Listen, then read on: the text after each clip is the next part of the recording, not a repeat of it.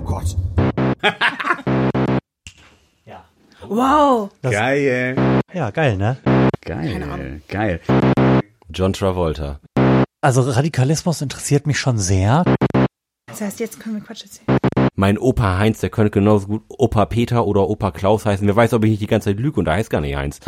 Ich muss zugeben, in dieser ganzen Podcast-Aufzeichnung, Veröffentlichungssituation stand mein Herz gerade ganz kurz still. Und du hast meine, meine gute Freundin Sarah Connor beleidigt. Intro. Da ist es doch. Fuck yeah.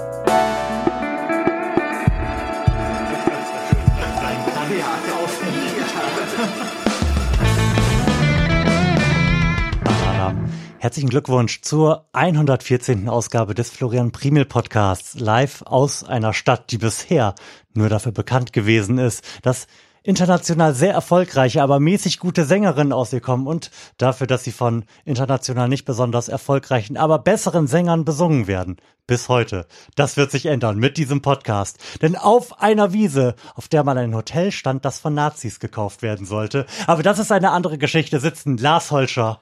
Äh, Timo von den Berg. Und Ricardo Sanes? Und Florian Frimmel. Das hat besser funktioniert, als ich erwartet Ich habe habe. mich das schon am Anfang der Sendung gefragt, wie, wie wir dieses äh, quer Vorgestelle jetzt lösen wollen, ohne das geübt zu haben. Also ich habe eigentlich damit gerechnet, dass du ganz normal mich vorstellst und die beiden sich dann ein bisschen verwirrt angucken, aber das irgendwie lösen. Ich muss ja zugeben, ich bin schon glücklich nach. Herzlichen Glückwunsch zur so und so vierten Folge. Ich konnte gar nicht richtig zuhören, weil ich mich so gefreut habe, wie viel das jetzt ist. Ich finde, es ist die allerschönste Begrüßung zu einer Sendung. Herzlichen Glückwunsch zu meiner Sendung. Schön, dass ihr, dass ihr so geil seid und mich gut findet. Ja. Schön, schön, dass ihr beiden, unsere Lieblingshörer, wieder dabei seid. Und wir haben auch Gäste. Wie man ja schon gerade in der Anmoderation gehört hat. Warum, warum seid ihr denn da? Wie ist denn das jetzt passiert? Wer seid ihr und was soll das alles? Ja, also ihr besprecht ja immer die beiden Zuhörer. Und wir haben gedacht, äh, das sind wahrscheinlich wir. Dann müssen wir mal kommen. Genau. Es ist ein bisschen merkwürdig, weil ich dich, Timo, ja schon seit ewigen Zeiten mal in der Sendung haben wollte. Wir haben da des Öfteren schon mal drüber gesprochen, damals, als du noch mit der Kleinkunstbewegung unterwegs gewesen bist. Ich, in unserem Alter weiß man, dass wenn man sowas sagt, sich grundsätzlich so um fünf Jahre verschätzt, aber vor ungefähr zehn Jahren oder sowas habe ich des Öfteren schon mal versucht, dich in den Podcast zu holen. Aber das ist immer daran gescheitert, dass wir da nur drüber gesprochen haben, wenn laute Musik im Hintergrund war und wir schon den hastigen Genuss mehrerer Liter Bier hinter uns gehabt haben. Alkoholfrei, genau, Ja, ja, genau, ja, genau. Und jeder weiß, nach zwei alkoholfreien Bier geht's einem schlecht Richtig. und deshalb konnten wir es dann nie durchziehen. Aber das stimmt, das ist wie mit, mit großen Bands, die erst erfolgreich sind und dann will man die immer holen Mhm. und irgendwann äh, ist dann nichts mehr los und dann kriegt man die auch. Und ich glaube, deshalb sind wir jetzt hier. Ja, und in, wenigen, wenigen Wochen live in diesem Podcast die Stones. So, so ungefähr, so ungefähr stelle ich mir das jetzt vor. Nachdem ihr weg seid, geht's richtig los hier. Genau, oder, jetzt, oder irgendwie welche andere Größen. Joschka Kuti oder so. Oh, Foreshadowing, Foreshadowing. ähm, ich hab's ja gerade schon so ein bisschen auch geforeshadowed in meiner Anmoderation, worum es heute gehen soll. Zumindest hat Lars mir das erzählt, dass ihr mit uns über Delmenhorst sprechen wollt. Ehrlich gesagt, äh, Lars hat Ehrlich gesagt ist das alles Blödsinn und Lars ist ein Idiot. Lars hat mich gefragt, worum es gehen soll. Und ich habe natürlich mit Ricarda nicht drüber gesprochen, was wir uns an Themen wünschen. Und hat mir einfach irgendwas ausgedacht. Und jedes zweite Wort war, glaube ich, Bier. Ja, ich, ich, ich Ah, würde das gerne mal zum Besten geben. Ja. Also, liebe Hörer, heute wird es um Folgendes gehen. Bier, SV Atlas Delmenhorst, Lars Holscher privat, das Abkippen der Gesellschaft nach rechts, Werder Bremen, Kochrezepte, Bier, gute Laune, Florian Primel in seiner Rolle als Vater und Podcaster und natürlich Bier. Ja. Das, das heißt, äh, die, die geübten Zuhörer wissen schon, dass es irgendwie so eine Art Bierly Recap sein wird für die Zuhörer, die neu dabei sind. Wir bestreiten hier eigentlich zwei unterschiedliche Sendeformate. Eins, in dem wir Fragen beantworten, der gute Lars und ich, und eins, in dem wir Bier trinken. Der gute Lars und ich. Und ich denke, und, und das Bewerten nicht zu vergessen. und das Bewerten, genau. Und ich befürchte fast, dass es eine dieser Biersendungen heute werden wird, oder? Der Witz ist, ich habe ja auch noch diverse Fragen mitgebracht. Irgendwann Mhm. waren es so viele, dass ich dachte, ich schicke euch die vorher mal. Aber ich habe Bier und Fragen mitgebracht, passend zu beiden Sendungsformaten. Mhm. Also ich meine, äh, wenn wir da kein Bier drauf trinken sollten. Okay, Vor allem hast du einen, einen Sack voll Bier mit. aber wirklich. Also nie war ein Gast besser vorbereitet. Mir standen wirklich die Tränen der Freude in den Augen, als du immer, wie, wie, aus so einem Clown-Auto, immer noch eine, eine Flasche mehr aus deiner Tasche geholt hast. Das war schön. Ja, wie sieht's aus? Wollt ihr ein Bier? Auf jeden Ich hab Fall. immer Bock. Also zwei stehen hier und ich glaube, wir weichen das erste Mal, seit wir das machen, so ein bisschen von der gewohnten äh, Art und Weise, das in diesem Podcast durchzuexerzieren ab. Lars wird das Bier nicht vorstellen, denn du kannst es mindestens genauso gut. Das weiß ich nicht, aber ich würde es gerne mal öffnen Mhm. und vielleicht kriegen wir den geilen Sound hin. Warte mal. Der Öffner liegt da hinter dir, Lars. Den könntest du rüberreichen. Timo ist Profi, der hat einen eigenen. Aber der Podcast hat doch einen eigenen Öffner, aber sei es denn drum. Mal das mit dem? Ja. Genau. du- Oh, das ploppt. Das war richtig Und schön. wenn mir jetzt noch nicht das Trommelfell geplatzt ist, gleich kommt noch Nummer zwei. Und wir machen sogar zwei gleichzeitig auf. Auch das ist ein Novum in dieser Sendung. Gut. Ich, ich habe meist noch irgendwie so ein Bier zum Nebenbei trinken. Ah. Timo, erzähl du uns doch mal erstmal was über dieses Bier und danach, wenn wir so ein bisschen an dem Bier schnuppern und mal gucken, wie das möglicherweise so schmeckt, kann Ricarda uns ja ein bisschen was über Timo erzählen, während wir so am Probieren sind. Also das erste Bier, was wir jetzt trinken, ist ein Peroni. Hier steht groß drunter Nastro Azzurro. Das kenne ich nur noch aus der äh, Motorradwerbung. Ähm, früher als Kind hat man natürlich auch mal Motorradrennen geguckt. Jetzt steht da auch Nastro Azzurro drauf. Keine Ahnung, was das heißt. So viel Italienisch kann ich nicht. Kannst du's? In meinem fließenden Italienisch würde ich sagen, ähm, nasses Blau. Ja. Oder weites Blau. Geil, geil. Auf jeden Fall, das ist ein Peroni, eins der krass äh, normalen Biere aus Italien, aber italienische Biere zeichnen sich ja dadurch aus, dass sie so eine Schankbiernote haben, also sehr weich sind, weich wie die italienische Sonne, die Meer auf ein äh, blickt. Und äh, dieses Nastro Azzurro, ich hoffe, es wird gleich sehr, sehr angenehm weich uns äh, ins Biertrinken bringen und eben so eine Schankbiernote haben. Äh, der Kenner denkt dann sofort an Himmelinger, aber ganz so schlimm wird es wohl nicht werden. Und ähm, ich denke, es wird jetzt eben eine, eine leicht hopfige, wenig malzige, angenehme Biernote. Ich würde es äh, rumreichen, oder? Wie machen wir es? Ja, wir, wir sind doch keine, Ach, wir, habt wir sind doch Gläser. keine Wir sind- Tiere. Ich wollte Ihr habt sagen, wir sind Gläser. doch hier nicht bei Geil. Barbaren. Wenn du möchtest, kannst du natürlich auch über dem Einschenkmikrofon einschenken. Ach, ihr könnt einschenken, geil. Aber genau. Ri- Ricarda, Ja. was ist denn das für ein Typ, den wir uns hierher eingeladen haben? Und warum braucht er dich, um seine Hand zu halten, wenn er in den Podcast kommt? Äh, ich bin, äh, also, was wollt ihr wissen über Timo? Was muss man denn wissen über Timo? Stille. äh, ich glaube, dass ihr jetzt hier das größte Gaggewitter bekommen werdet, was ihr je hattet. Dafür ist Timo bekannt und berüchtigt. genau. Und ich Okay. bin äh, mit, weil ich äh, fahre und ich mir das Ganze hier mal angucken wollte. Du hast ja am Anfang gesagt, dass du gar nicht so viel sagen willst. Jetzt habe ich dich schon direkt reingeholt, denn wir haben halt, wie die allermeisten Podcasts, eine echt erbärmliche Frauenquote und ich prangere das an. Aber es ist auch nicht so einfach. Oh, ich, also man merkt schon, worauf das hier hinausläuft. Timo reicht mir ein praktisch volles Glas Bier, während die restlichen Teilnehmer irgendwie so mit Pfützen in ihren Gläsern durch den Abend kommen müssen. Ich habe hier nur den Ähm, hat, hat das eine besondere. Bewandtnis? Also bei mir ist nur der Fahrerprobierschluck. ja, also ehrlich gesagt, äh, ich habe nicht nachgedacht. Okay. Und dich maßlos verschätzt. Irgendwie war im Gefühl die Flasche größer und äh, da wir uns so freuen, dass wir sein dürfen, habe ich gedacht, kriegst du das große Bier und äh, vielleicht hast du es auch als Vater am nötigsten. Das ist gut möglich. Ihr erwischt mich auch wieder in einem Zustand großer Desolation. Ich habe gest, ich habe die letzte Nacht sehr wenig geschlafen und gestern auch schon zwei Bier getrunken und das merkt man, wenn man Vater ist. Also wenn, wenn, wenn ich das mal so meine Nase reinstecke, erinnert mich das sofort an, an irgendwie Konzerte in Jugendclubs. So, das ist irgendwie, Weil es nach Bier riecht, oder was? Nee, das, das riecht so, so Schön gepanschtes Bier aus es, so rie- es riecht so, so, es riecht so ein bisschen schal, finde ich. Mhm. Jetzt aber, aber nicht auf, auf eine schlechte Art und Weise. Das äh, ruft so Jugenderinnerungen in mir hervor. Ich weiß genau, was er meint. Also ich wäre da nicht von selbst drauf gekommen und vielleicht hat er diese äh, vage Erinnerung jetzt auch einfach in unseren Kopf gepflanzt, aber ich weiß, was der Mann meint. Habt ihr schon probiert? Ich habe aus Höflichkeit Nee. nur so. Wollen wir anstoßen? Ja, äh, Prost. Geil. Oh, richtiges äh, Tassengewitter, wollte ich gerade sagen. Glasgewitter.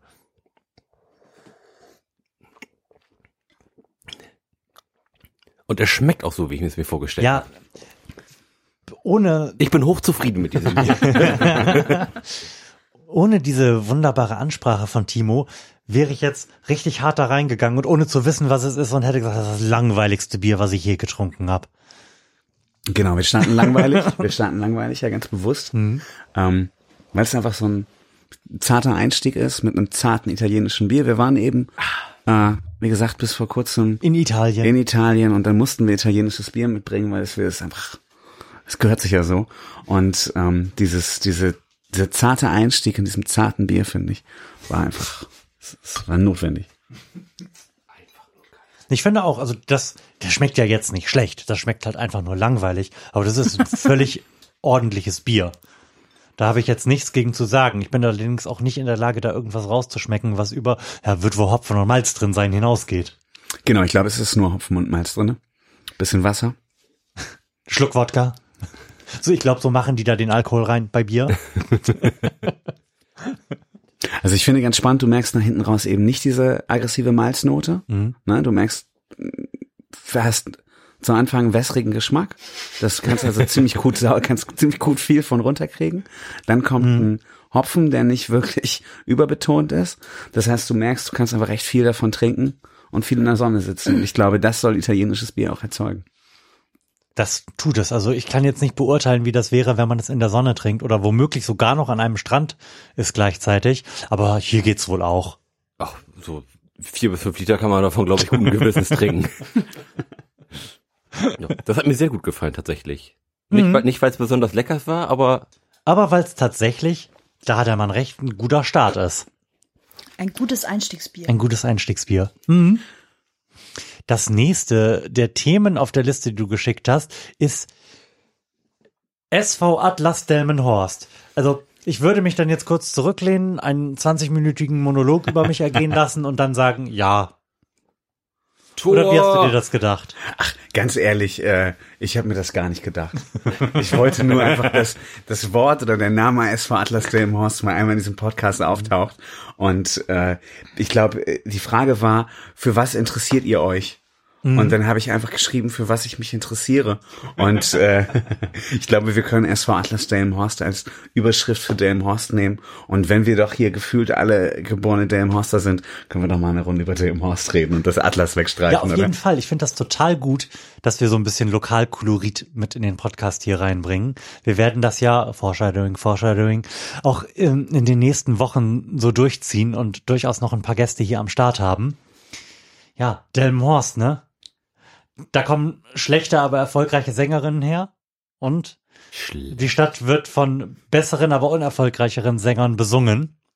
Und wir hatten mal ein Hotel, was von Nazis gekauft werden sollte. Genau, ich glaube, das sind die drei großen Dinge, die man nach draußen kennt. Nee, nee, es gibt ja Oder? jetzt noch ein, ein viertes großes Ding. Wir sind ja jetzt auch untrennbar verbunden mit äh, der größten Serienmordserie. Ah, ja, Der ja, Neuzeit. ja, ja, ja, ja.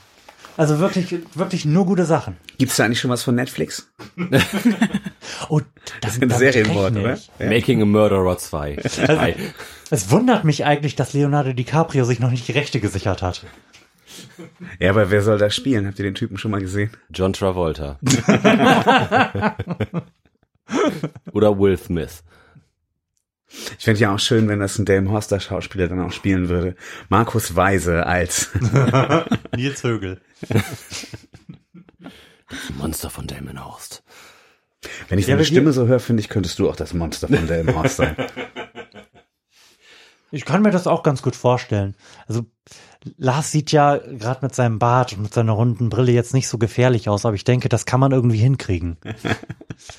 Wenn du dich einfach vielleicht ein bisschen, bisschen sehr viel schlechter rasieren würdest die nächsten Tage. Noch schlechter. Ja. Also gemessen an meinen Verhältnissen bist du ja immer eigentlich sehr, sehr gut rasiert. Das passiert auch immer nur beim Friseur. Sonst, sonst mache sonst mach ich gar nichts. Da wird einmal die, die Wartung gemacht, alle zwei, drei Wochen. Mhm. Aber wir, wir sind da jetzt gerade so ein bisschen nonchalant durch das Nils H-Thema durchgehüpft. Äh, und, und du hast meine, meine gute Freundin Sarah Connor beleidigt. Deine gute Freundin.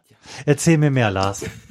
Ähm, schlechte Sängerin. Find, findet ihr, dass Sarah Connor eine schlechte Sängerin ist? Das finde ich nämlich überhaupt nicht. Im Grunde ist mir egal, wie die als Sängerin ist, aber ich finde die Songs halt alle scheiße. Ich, ich bin ja ein großer Vertreter der Theorie, dass man im Grunde bis auf Töne treffen wenig Leistung beim Singen erbringen können muss, wenn der Song gut ist. Auf jeden Fall. Und ich glaube, ganz ehrlich, äh, was Sarah Connor da macht, das Handwerk.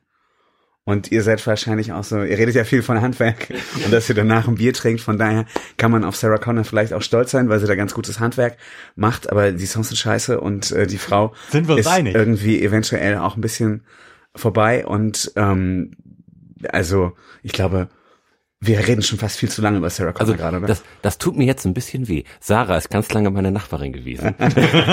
ähm, Uh, befangen. Genau so habe ich mir das vorgestellt, wenn wir über den Mord sprechen. Wir fangen an, random irgendwelche Leute zu beleidigen und dann ruft irgendwann einer rein, aber, aber den kenne ich. Ich bin mit dem Freund von mir. und mein Onkel. und das ist immer eine, eine sehr nette Frau gewesen. Bis, bis zu jenem Zeitpunkt. Bis, bis, bis sie weggezogen sind, weil sie sich irgendwie von Marc getrennt hat. Die, haben- die haben ja bei uns auch an der Oldenburger Straße gewohnt. Mhm. Ähm, und da bin ich früher halt, halt immer ganz, ganz oft, das war quasi me- meine Hunderunde, ein- einmal um so ein großes Feld herum und dann bin ich quasi mit dem Hund immer an den Gartenzaun vorbeigegangen und dann, dann kamen schon im- immer die beiden Kinder irgendwie an, angerannt und haben den Hund dann irgendwie über den Zaun gestreichelt und so und dann haben wir oft irgendwie noch, noch geschnackt. Das waren immer, immer nette Leute, die, die ganze Sippe. Von daher, ich, ich finde den, den neuen deutschen Kram jetzt, jetzt auch gar nicht verkehrt. Also so was, was deutsche Popmusik angeht, das, das Englische fand ich immer so ein bisschen sehr, sehr belanglos, aber so das Deutsche, wa- warum denn nicht? Ir- Irgendjemand muss den Platz von Rosenstolz doch einnehmen. Also Florian äh, aus dem Off, kleine Idee, wenn ihr an eurer Reputation äh, irgendwas äh, habt, dann äh, schneidet das gleich raus über Sarah Connor. Nee, also wir legen ja sehr, sehr großen Wert darauf, möglichst eine schlechte Reputation zu haben. Das gehört ja zu den Trademarks dieses Podcasts, dass wir ständig fluchen und Leute beleidigen. Und ich habe ich hab irgendwann so um Mitte 50, 60. Sendung rum aufgehört zu verlangen, dass äh, öfter Hitler vorkommt. ich glaube, das können wir auch wieder einführen, Hitler. Warum auch nicht? Dauerbrenner. Aktueller denn je. Auch in Delmhorst. Rechter Fanblock SV Atlas Delmhorst. So, goldene Wollen wir- Moderation. Wollen wir darüber reden? Ja, gib ihn, gib ihn, wenn du irgendwas hast. Da kann ich mich, glaube ich, nur in die Nesseln setzen und deshalb mache ich das gerne. Also rechter Fanblock Atlas der im Horst finde ich ist ein sehr, sehr, sehr spannendes Thema. V- Vielleicht, vielleicht für die möglicherweise auch zwei bis drei Hörer, die nicht aus Delmenhorst kommen, denn wir wissen, dass wir mindestens einen haben, der mit dieser Stadt rein gar nichts anfangen kann. Kurzes Schwerttuch so. Was ist denn der SV Atlas? Der SV Atlas ist ein Fußballverein aus Delmenhorst, den es jahrelang mal zwischendurch nicht gab und äh, der sich 2012 wieder gegründet hat, ähm, wo es ein was passiert denn jetzt hier? Ach, ich bin wieder, ich bin wieder mit meinen dicken Wurstfingern auf eine Taste des Soundboards gekommen. Darf ich weiterreden? Oder? Ja, Natürlich. geil. Okay, ist auf jeden Fall Eine Konzentration, das hergibt. Geil. Genau, ist auf jeden Fall ein Fußballverein aus Delmenhorst, der sich 2012 wieder gegründet hat, der ein ganz wichtiger Traditionsverein war, zumindest für Delmenhorst, dann aufgrund äh, seiner Abhängigkeit vom äh, Baumaschinen-Baggerhersteller Atlas ähm, einfach zugrunde gegangen ist, weil der auch finanziell ein bisschen ins Wanken kam. Der Verein wurde dann, wie gesagt, nach irgendwie einigen Jahren, denen es nicht gab, wieder gegründet und äh, steigt jetzt reihenweise auf, ist von der ersten Kreisklasse gefühlt viermal aufgestiegen, jetzt in die Oberliga und ist eine wichtige Institution in Delmenhorst wieder geworden, weil hier einfach sonst nicht ganz so viel ist. Und wenn ihr über den sogenannten rechten Fanblock vom SV Atlas reden wollt, dann redet ihr oder reden wir jetzt über Leute, die ähm, im Hintergrund vielleicht auch den Verein zu dem gemacht haben, was er ist, nämlich ein, ein für die jeweilige Liga ganz schön lauter geiler Pöbelverein, der vorbeikommt. Und dadurch glaube ich irgendwie, naja, so ein bisschen wie wenn ah, Borussia Dortmund oder, oder die großen Geilvereine irgendwo vorbeikommen, einfach dieses, diese große weite Welt versprühen, obwohl da eventuell einige Leute bei sind, ähm, ja, die, die den Kompass schon lange verloren haben. Und ähm, in Delmhorst äh, ist, glaube ich, das Interessante, dass hier viele verschiedene Leute zusammenwohnen, die alle eventuell den Kompass verloren haben oder eben aus verschiedenen Nationen kommen. Und ähm, ich finde Delmhorst, um Delmhorst ein Kompliment zu machen, Delmhorst ist äh, eine Mittelstadt, die relativ wenig spießig dafür ist, dass sie so klein ist. Und der SV Atlas zeichnet das, den zeichnet das auch aus. Und dieser rechte Fanblock gehört irgendwie dazu. Ähm, aber ich würde sagen, es ist eher ein geiler Asi-Fanblock. Und wenn du Leute hast, die ein bisschen dumm und asi sind, hast du auch Rechte dabei. Mhm. Aber ich finde viel schöner, wenn die zum Fußball gehen und nicht zur Montagsdemo oder tatsächlich was machen. Also ich habe äh, in den vielen Spielen, die ich vom SV Atlas bisher gesehen habe, wenig wirklich wenig unangenehme politische Situationen gehabt. Und ähm, ich finde, wenn wir einen Aufruf an alle Rechten äh, beschäftigt euch mit, mit anderen Themen als Politik und geht lieber zum Fußball und lasst die Leute in Ruhe. Geht am besten sonntags am Wahltag lieber zum Fußball als in die Wahlkabine. Also nur die Rechten und die anderen gehen bitte hin. Und äh, von daher finde ich das, äh, will ich das nicht runterreden. Mhm. Und ich glaube, der SV Atlas sollte sich damit auseinandersetzen, was er tatsächlich auch tut. Und ähm, dann braucht man das, glaube ich, gar nicht wo ihr da ja auch gar nicht so sehr mit drin seid, glaube ich, gar nicht viel weiter. Ich würde da aufgrund der Tatsache, dass wir da beide überhaupt nicht drinne sind, direkt mal irgendwie einhaken. Ich habe nicht den Hauch ein Gefühl dafür, wie groß und wichtig der SV Atlas in Delmhorst für Delmhorst für die Leute ist. Einfach, weil ich niemanden in meiner Peer Group habe, mit dem ich da jemals drüber gesprochen hätte. Also es kann sein, dass dieser Verein total wichtig für die Stadt und für die Leute hier ist oder dass das einfach nur irgendein Regionalverein ist, von dem man sonst nie etwas erfährt, wenn man ihm nicht auf Facebook folgt oder den Sportteil der Regionalzeitung liest. Ich habe kein Gefühl dafür. Mhm, Kannst also du das einordnen? Da, da möchte ich mal ganz kurz reingrätschen. Und zwar habe ich jetzt vor kurzem auch so, so einen RTL-Beitrag gesehen. Hab, habt, habt ihr den, den zufällig auch, auch gesehen, wo es wo es so um, um Delmenhorst ging und irgendwie vier Personen aus Delmenhorst, die unterschiedliche Probleme hatten. Und da ging es auch um den SVA, der sich da auch um, um irgendwie um seinen rechten Block gekümmert hat. Da ähm, federführend irgendwie die Boys der. von, von, von Engelbart die da dann irgendwie versucht haben, das, das zu regeln. Und da wurde Delmenhorst so auch als so wahnsinnig hässliche und wahnsinnig asoziale Stadt irgendwie dargestellt. Und, das, und, und das tat mir tatsächlich irgendwie mehr weh, als, als ich das gedacht hätte, dass, dass es mich irgendwie angreift. Mhm. Also ich habe mich da tatsächlich irgendwie persönlich angegriffen gefühlt, dass Delmenhorst da als so schwer asoziale Stadt mit so ein paar guten Engeln, die irgendwie versuchen, den ganzen Kahn noch aus, aus, dem Dreck zu ziehen. Die sitzen alle hier, die guten Engel, ne? Also in diesem Raum. Also ich wollte kurz eben einmal für die Leute sagen, mhm. das ist ja kein Videopodcast, das heißt, man kann uns ja nicht sehen. Ähm, wenn man einfach hässlich und asozial ist, dann äh, merkt man das auch einfach nicht so, dass die Stadt so ist. Von daher denke ich, äh, wir haben alle einfach ein gutes Gefühl mit dem Horst. Die schönen und reichen, gebildeten Leute von draußen, die haben da einfach einen anderen Blick drauf. Aber ich kann das durchaus nachvollziehen, dass du dich davon so ein bisschen angegriffen gefühlt hast. Ich habe den Beitrag jetzt nicht gesehen und wusste auch nicht, dass es den gibt.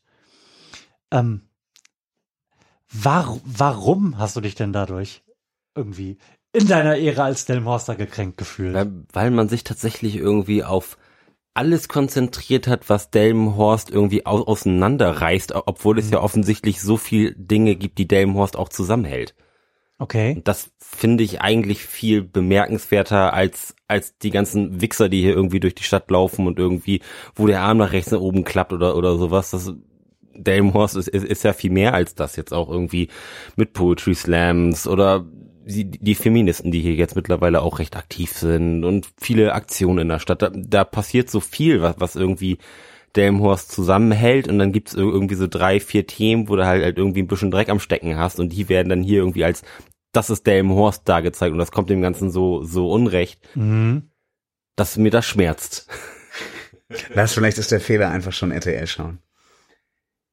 Ja, Ja, Moment, das ist mir in meinem Feed zugeflogen. Den habe ich jetzt nicht zufällig gesehen.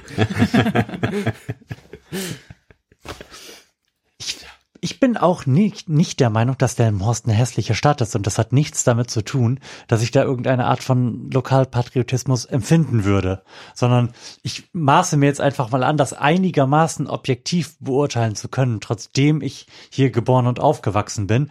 Aber wenn ich in, von hier aus mich auf den Weg mache in Richtung City, dann komme ich erstmal an ziemlich viel irgendwie Feldern und Natur und überhaupt Bäumen vorbei. Und dann komme ich in eine City und die ist jetzt halt auch nicht scheiße hässlich. Die hat sich auch gemacht. Das ist eine vernünftige Fußgängerzone, in der nie irgendjemand ist. Und daneben ist mit den Kraftwiesen eine echt schöne Parkanlage. Also Ich finde nicht, dass wir eine hässliche Stadt haben. Und wenn du dann erschöpft bist, kannst du in unser tollen neuen Wellness-Tempel gehen. Ja, Die Krafttherme, wo man ganz fantastisch in die Sauna gehen oder schwimmen kann. Die Krafttherme ist total super, Ja. wenn man der Einzige da ist. Also vielleicht ist das Hässliche, wie Timo ja auch gerade schon irgendwie angedeutet hat, an der Stadt auch nicht die Stadt selbst, sondern der menschliche Teil, der sich darin bewegt. Denn ich habe festgestellt, denn wir waren alleine in der Krafttherme, ähm, dass es total toll ist, wenn man da alleine ist, wenn keine anderen Leute da sind. Es gibt nämlich so ein, das weiß man nur, wenn man kleine Kinder hat, so ein Tarif, bei dem man vor allen anderen, also eine halbe Stunde bevor die eigentlich öffnen, so mit kleinen Kindern dann da rein kann. Und darum waren wir da einen Donnerstagmorgen quasi ganz alleine und das war ganz wunderbar. Um wie viel Uhr muss man dann da sein? Um acht. Oh. Heiße Nummer. Ganz heiße Nummer. So, so früh. Das ist nicht besonders früh, wenn du ein einjähriges Kind hast. Das stimmt. Aber wir haben, du hast quasi ähm, ein neues Thema aufgemacht, während Timo eigentlich noch erklären so, mir erklären sollte, wie groß ist denn jetzt eigentlich dieser Fußballverein in der Stadt? Wie wichtig ist denn das? Du kannst da teilweise schon so zwei, zweieinhalbtausend Leute bei den Spielen haben, Okay. wenn es große Gegner sind. Und du hast es äh, beim Spiel, beim DFB-Pokalspiel gegen Werder Bremen in der ersten Runde, was ein Riesen-Highlight war, der SV Atlas nach gefühlten 39 Jahren mal wieder im, im DFB-Pokal. Es sind irgendwie 10, 12.000 Leute aus Delmhorst äh, ins Weserstadion gefahren. Das ist ein Potenzial, denke Das ich. ist sehr viel. Wenn du dir überlegst, dass wir hier 80.000 Einwohner haben, dann ist das ein großes Ding und es gab einfach jahrelang nicht diesen verbindenden Verein, der so hoch gespielt hat, wo sich einfach alle treffen. Also es ist schon so ein bisschen so ein, so ein, ich mag das gerne dahin zu gehen bei gutem Wetter, gar nicht unbedingt wegen des Fußballs, sondern einfach, weil man so viele Leute trifft und so viel Delmenhorst sieht, man sich im Delmenhorst-Kontext auch immer gleich ein bisschen besser fühlt, finde ich. Ähm, und äh, ich glaube, dass das gibt einer Stadt, in der ähm, sonst nicht so wahnsinnig viel jeden Tag ist, schon schon einiges mehr an Infrastruktur, an Erlebnis, an an äh, Unterhaltung. Und ich glaube, das ist ganz, ganz wichtig für Städte wie Delmenhorst. Wo du gerade sagtest, dass die Stadt an sich nicht so viel hat. Die, die Stadt hatte ja mal was, was sich Kleinkunstbewegung genannt hat. Und wegen der wollte ich dich ja eigentlich vor, wie ich vorhin sagte, vermutlich irgendwie zehn Jahren mal im Podcast haben. Kannst du mir dazu was erzählen? Wie ist es dazu gekommen? Was war das? Und warum ist das jetzt nicht mehr? Das ist genau dieser, dieser Reiz, den, den Städte oder Orte wie Delmenhorst haben, dass du es einfach selber machen musst, äh, wenn es kein anderer macht. Deshalb sitzen wir hier und machen Podcast und sitzen irgendwie nicht in einer, in irgendeiner schicken Kneipe, die es nicht gibt. Ähm, und deshalb äh, haben wir damals, glaube ich, auch einfach mit einigen Leuten zusammen gesagt, okay, wir veranstalten unsere Konzerte jetzt einfach selbst. Also, was man das zu wissen muss, wir haben gestartet, da kannst du dich auch noch dran erinnern, Ja. Lars, weil du beim ersten, glaube ich, dabei warst, richtig, sogar beim allerersten. Wir haben gestartet mit Benefizkonzerten für sauberes Trinkwasser, für Viva, Con Viva Agua. Con Agua 2009 war das, glaube ich. Ich glaube, es war 2007. Zwei, 2007, stimmt, aber 2009 haben wir auch noch irgendwas gemacht. Ja, genau, aber das das Ja. allererste Konzert, Ja. wo ihr dabei wart, als ganz kleine Kids, äh, war Sech- 2000. 16, zarte 16 Jahre. Genau, viele Grüße an Gerd Wollnitz. ähm, 2007. Ähm, wahnsinnig cool und dann haben wir, wir haben erst Benefits-Konzerte gemacht, als das noch keiner gemacht hat und das Viva Con Agua noch nicht so ein abgelutschter Verein war wie jetzt und ähm, dann entwickelt sich daraus, ey, wir sollten irgendwie das Potenzial, was wir haben, was irgendwie Gutes tut, nicht äh, sonst wohin lenken, dass da irgendwie schicke Ex-Fußballer sich ein, ein cooles, äh, eine coole Reputation von machen können. Wir behalten einfach unsere Fähigkeiten in, in Delmenhorst und geben der Stadt Kultur und haben dann all diese Bands, diese Kontakte, die wir da rausgezogen haben, nicht nur Bands, auch irgendwie Leute, die Geschichten geschrieben haben, die Fotos gemacht haben, die Bilder gemalt haben, die Filme äh, produziert haben, haben wir zusammengebracht und saßen mit den Leuten zusammen und haben uns über verschiedene Formate überlegt. Das war eigentlich der Anfang der Kleinkunstbewegung, dass wir gar nicht krasse Punkrock-Konzerte nur gemacht haben, mhm. sondern da an den ersten, wenn ich mich so zurückerinnere, haben wir da Veranstaltungen gemacht, wo zuerst ein bisschen gelesen wurde, dann ein kleiner Film gezeigt wurde und nach hinten raus gab's dann auf die Fresse äh, äh, schrammelige Rockmusik. Wir haben da viele verschiedene Formate ausprobiert in irgendwie bestimmt fünf, sechs, sieben Jahren ähm, wo wir teilweise in der Hochzeit, als wir irgendwann im Kerem waren, auch, glaube ich, fast einmal im Monat Konzerte gemacht haben und da irgendwie so eine hoch, ich sag mal, professionelle Frequenz hatten, ähm, wo ich glaube nicht nur mein Studium dann drunter gelitten hat, aber Spoiler, ich habe es dann irgendwann geschafft. Aber das, das ist, glaube ich, auch so ein bisschen der Startschuss für die ich will nicht sagen Kulturoffensive in Delmhorst gewesen, aber man hat schon gemerkt, dass das was in der Delmhorster Landschaft irgendwie verändert hat und dass auch als die als die Kleinkunstbewegung sich dann irgendwann zerschlagen hat, dass das schon irgendwie ein hartes Loch hinterlassen hat und dass daraus finde ich auch wieder Sachen entstanden sind. Zum Beispiel die Kleinkunstbewegung hat den Poetry Slam in Delmenhorst ja groß gemacht. Ähm, und siehe an, jetzt gibt's den, den Slammerang von Joshua Kulti in, in, in Delmenhorst, der hier irgendwie die Flagge des Poetry Slams hochhält. Und das ist total cool. Oder wenn man sich jetzt mal anschaut, was die städtische Galerie, was, wie, wie offensiv die jetzt mit irgendwelchen Kunstprojekten umgeht, was, was da irgendwie mit Erwachsenen und Kindern gemacht wird. Das glaube ich ist auch irgendwie zum Teil darauf zurückzuführen, denn auch, auch die Verantwortliche da ist, ist auch, sag ich mal, in, in unserem Alter. Hm und hat das auch irgendwie mitbekommen und, und, und fand das auch ganz geil. Und ich glaube auch, dass das eben da, dazu beiträgt, dass es jetzt immer noch so viel Vielfalt in Delmenhorst gibt, auch wenn sie jetzt nicht mehr aus einer Hand kommt. Genau. Und das genau. finde ich ist ein großes Vermächtnis, was, was ihr da hinterlassen habt.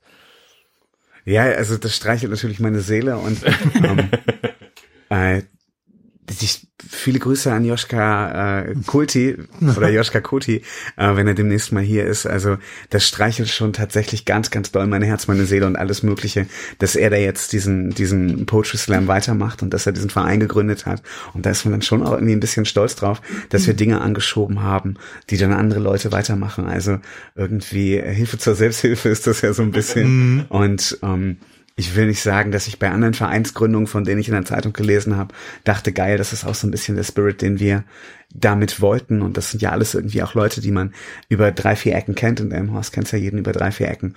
Und äh, das ist schon cool, da was, was hier so in letzter Zeit passiert ist, aber eben auch passiert ist, weil es immer weniger institutionelle Infrastruktur gibt, wo Dinge passieren können. Es gibt die Kerem Kulturkneipe nicht mehr.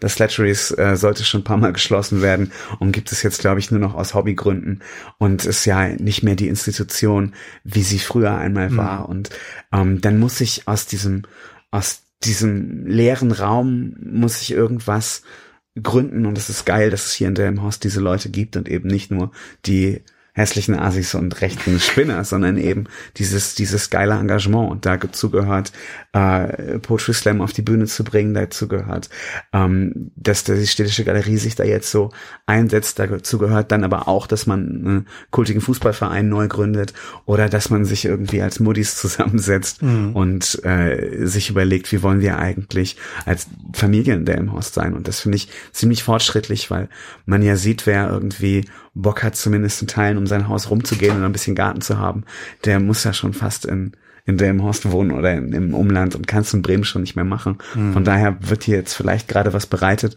was irgendwann noch viel schöner sein kann. Also ich habe auch das Gefühl, dass im Moment eine gewisse Aufbruchstimmung herrscht.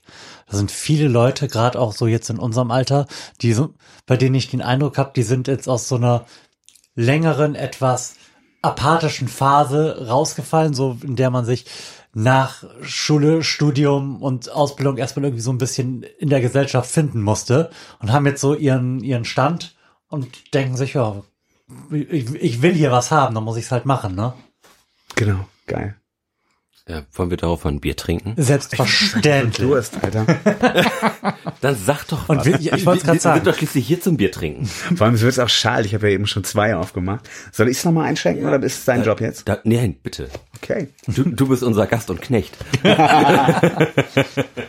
Na, Ich stelle mal mein Glas einfach direkt dazu. Obwohl, schenk doch einfach schön über die Mikrofone ein, aber sei doch diesmal irgendwie ein bisschen gnädiger mit der Menge, die du mir reichst, sonst kann ich nachher überhaupt sonst nicht mehr abmoderieren und nix.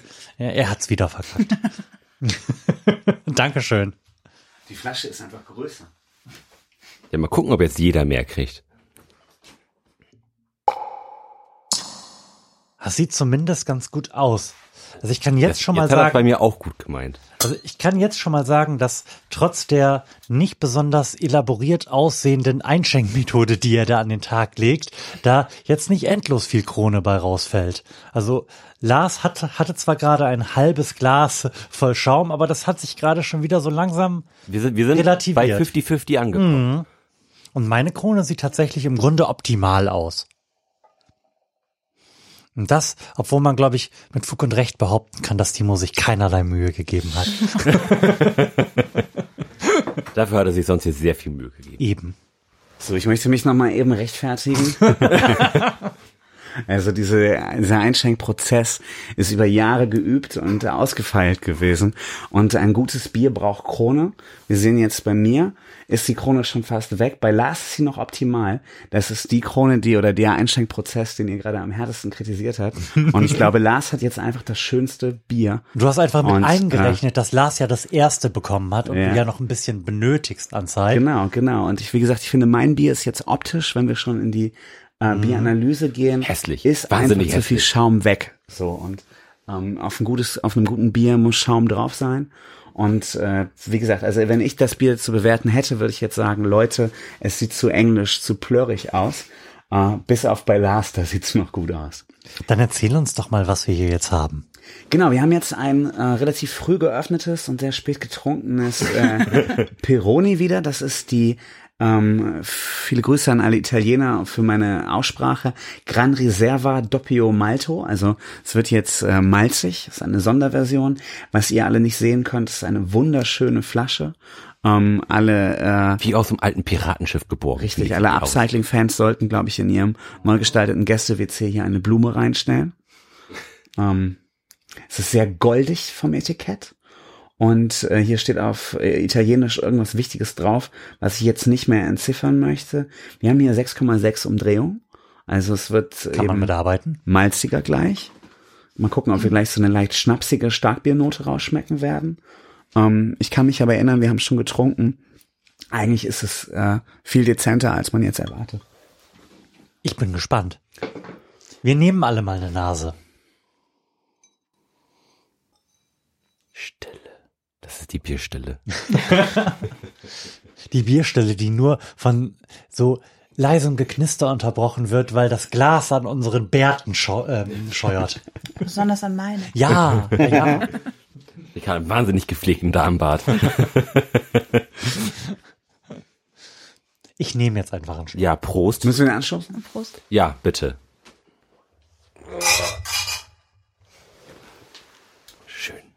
Das klingt, als würde man Teller aufeinander stellen. So viel kann ich auf den ersten Schluck schon sagen, das ist äh, signifikant intensiver als das Ja. andere Bier.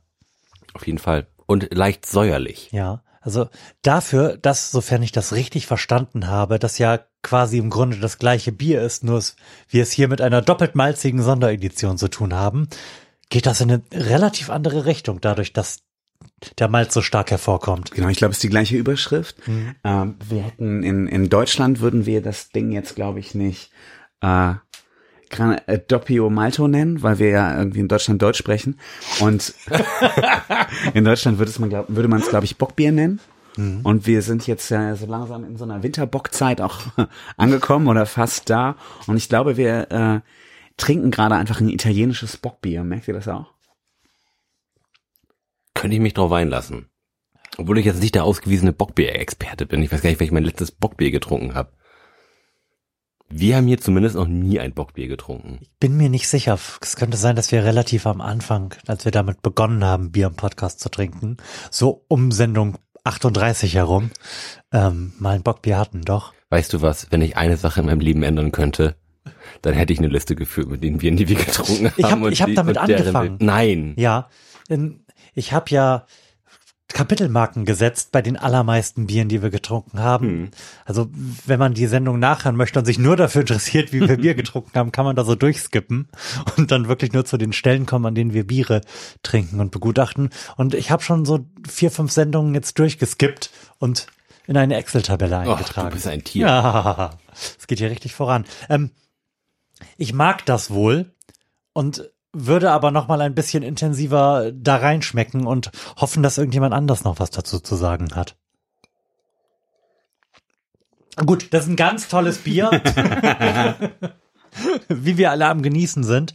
Ähm, wir haben auch bei dem ersten Bier vergessen, das auf der epischen, nach unten und oben offenen Bierskala des Podcasts zu bewerten. Das stimmt. Ich bin, Lars, wie ich bin Punkte komplett würdest, erschüttert. Ja, wie ähm, viele Punkte hättest du denn dem Bier gegeben? ähm, aus nos nostalgischen Gründen hätte ich dem tatsächlich irgendwie fünfeinhalb Punkte gegeben. Das ist, Mhm. wie gesagt, kein besonders leckeres Bier gewesen, aber auch weit davon entfernt, ein schlechtes Bier zu sein. Es ist einfach ein okayes Bier und Mhm. ziemlich das okayste Bier, was ich seit langem getrunken habe. Ich, also ich fand's leckerer als zum Beispiel Hemelinger. Ja, So, deutlich. das, Mhm. äh, das war schön süffig. ja, das war jetzt ein Sofa. Ähm, ich korrigiere sechs. Ich gebe dem Bier sechs Punkte. Mhm. Es hat mir gut gefallen und Jugenderinnerungen hervorgehoben. Wie viel Umdrehungen hatte denn das eigentlich? Das erste Bier, was wir getrunken haben. Das muss man ja auch durchaus so ein bisschen in die Bewertung mit einfließen lassen. Ob sich das lohnt, das in den Kopf zu tun. Kannst du das finden? Also vom Geschmack her würde ich sagen, hat das um ungefähr, fünf. genau, 4,987 würde ich sagen. 5,1. Ja, Oh. 5,1 ist ja schon mal leicht über die Fünfer, magische Fünfer-Marke gehüpft. Also dafür würde ich mich auch durchaus zu einer 6 bereit erklären. das Ding ist auf jeden Fall im. Parlament. Natürlich. 5% Hürde geknackt. Nee, und ich, ich finde auch, das ist ein Bier, was man, glaube ich, super gut wegsaufen kann. Also da könnte man einen, einen Abend von bestreiten, indem man, indem ich, Also ich, da würde ich einen Kasten von kaufen. Genau, also das ich kann kann mir, super zu Hause ich hinstellen. kann mir richtig gut vorstellen, wie ich an einem warmen Sommertag so ein bisschen abgehetzt von der Arbeit komme und von meinem Fahrrad steige, so ein bisschen durchgeschwitzt bin und mir meine Frau in einer engelsgleichen fließenden Bewegung sein Bier in die Hand drückt und ich dann einfach den Abend nicht mehr aufhöre, das zu trinken. Kann es schönere Dinge geben, wie man sich vorstellt. Weil, Sollen wir es auch benoten? Sollen wir es auch benoten? Selbstverständlich. Ich, ich schreibe auch diesmal einfach mal direkt mit. Dann kann ich das viel, viel einfacher in meine Excel-Tabelle eintragen. Also ihr habt die Argumente ja schon gebracht. Also ähm, mir ist nur einfach wichtiger als euch. Also ich finde, auf einer Skala von oben bis unten, ohne irgendwelche Marken, würde ich das, ähm, also habe ich sowieso das Ziel, das Bier besser zu bewerten als Lars. Von daher würde ich sagen, das ist eine klare sieben. Ähm, denn äh, das Bira, das klassische Bira Moretti, kann ich jetzt mal ein bisschen erzählen, weil wir es nicht in der klassischen Version dabei haben, ist schon noch ein bisschen leckerer als das Peroni. Also viele Grüße an Bira Moretti. Wenn die das hören, können die mir gerne diverse Kästen zuschicken. ähm, und äh, das ist noch ein bisschen weicher, noch ein bisschen angenehmer. Aber das ist, wie ihr sagt, einfach ein sehr süffig, angenehmes Bier. Und Bier, wenn man von Bier viel trinken kann, kann man von Bier auch wenig trinken. Von daher äh, geht es nur nach vorne und ist gut. Und wir merken jetzt ja gerade beim Trinken des anderen Bieres, wie viel intensiver auf anderen Noten äh, das Bier ist. Von daher ist das das erste für, für mich eine ganz klare 7,00. Ich lege tatsächlich noch einen drauf Oh. und ich würde, ich würde tatsächlich sagen acht von äh, oder acht Punkte, weil ich nicht der Fan von so starken Bieren bin und dieses nostalgische Gefühl, was Lars da reingebracht hat, das, das hat mich auf jeden Fall nochmal gekriegt. Also dieses Gefühl von, von Sommer, Sonne, Strand und dann nochmal dieses nostalgische, ähm, man ist in einer Villa auf einem alten Punkkonzert, das hat mich, das hat mich beko- gekriegt. Wie hießen die Konzertreihen früher nochmal? Halligalli. Halligalli Nights. Oh, ich erinnere mich, ich erinnere Oh, mich. geil. Viele Grüße an Timo Imhoff.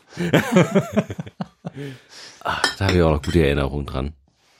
Du, hast es, du hast es eben gesagt, schnapsig. Also ich habe es jetzt gerade schon ausgetrunken und nicht mehr so so richtig dolle im, in der Kehle. Aber ich hatte eben so ein bisschen den Eindruck, dass also es ist, das ist kein sanftes Bier mehr jetzt. Man hat so ein bisschen das Gefühl, Prozente in sich reinzukippen. Also als wir es in Italien getrunken hatten, fand ich es zarter. Ja. Jetzt habe ich, Weil ich glaube, da haben wir es auch aus dem Glas getrunken. Wahrscheinlich war das äh, sehr schlecht abgespült mit sehr viel Spülrest noch drin. das war tatsächlich eine, eine Lokalität, die gar nicht ganz so geil war, wo, wo du das vor allem getrunken hast und ich mal probieren durfte.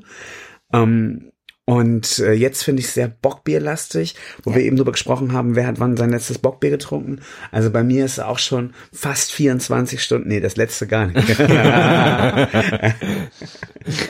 fast 20 Stunden her oder fast äh, 18, 16, ups, es wurde gestern sehr spät. Ähm, und äh, da haben wir tatsächlich noch Bock- Bockbier getrunken. Backbier. Und Bockbier. Und ich weiß nicht, ob ihr auch schon in die Benotung einsteigen wollt von dem und ob äh, Auf jeden die Fall. Höflichkeit ist besagt, dass ihr aber anfangt mit der Nein, Benotung. nein, nein. Ansonsten würde ich nämlich sagen, ähm, wenn wir eben äh, Noten zwischen sieben und acht hier auf dem Sofa vergeben haben fürs Peroni, sind Bockbiere, sorry, äh, viele Grüße an äh, Tobi Hensel, der gestern das Bier mitgebracht hat, sind Bockbiere einfach gar nicht so geil? Und ich habe es ja heute auch mitgebracht, aber die Flasche war so schön und ich habe ans Gäste-WC gedacht.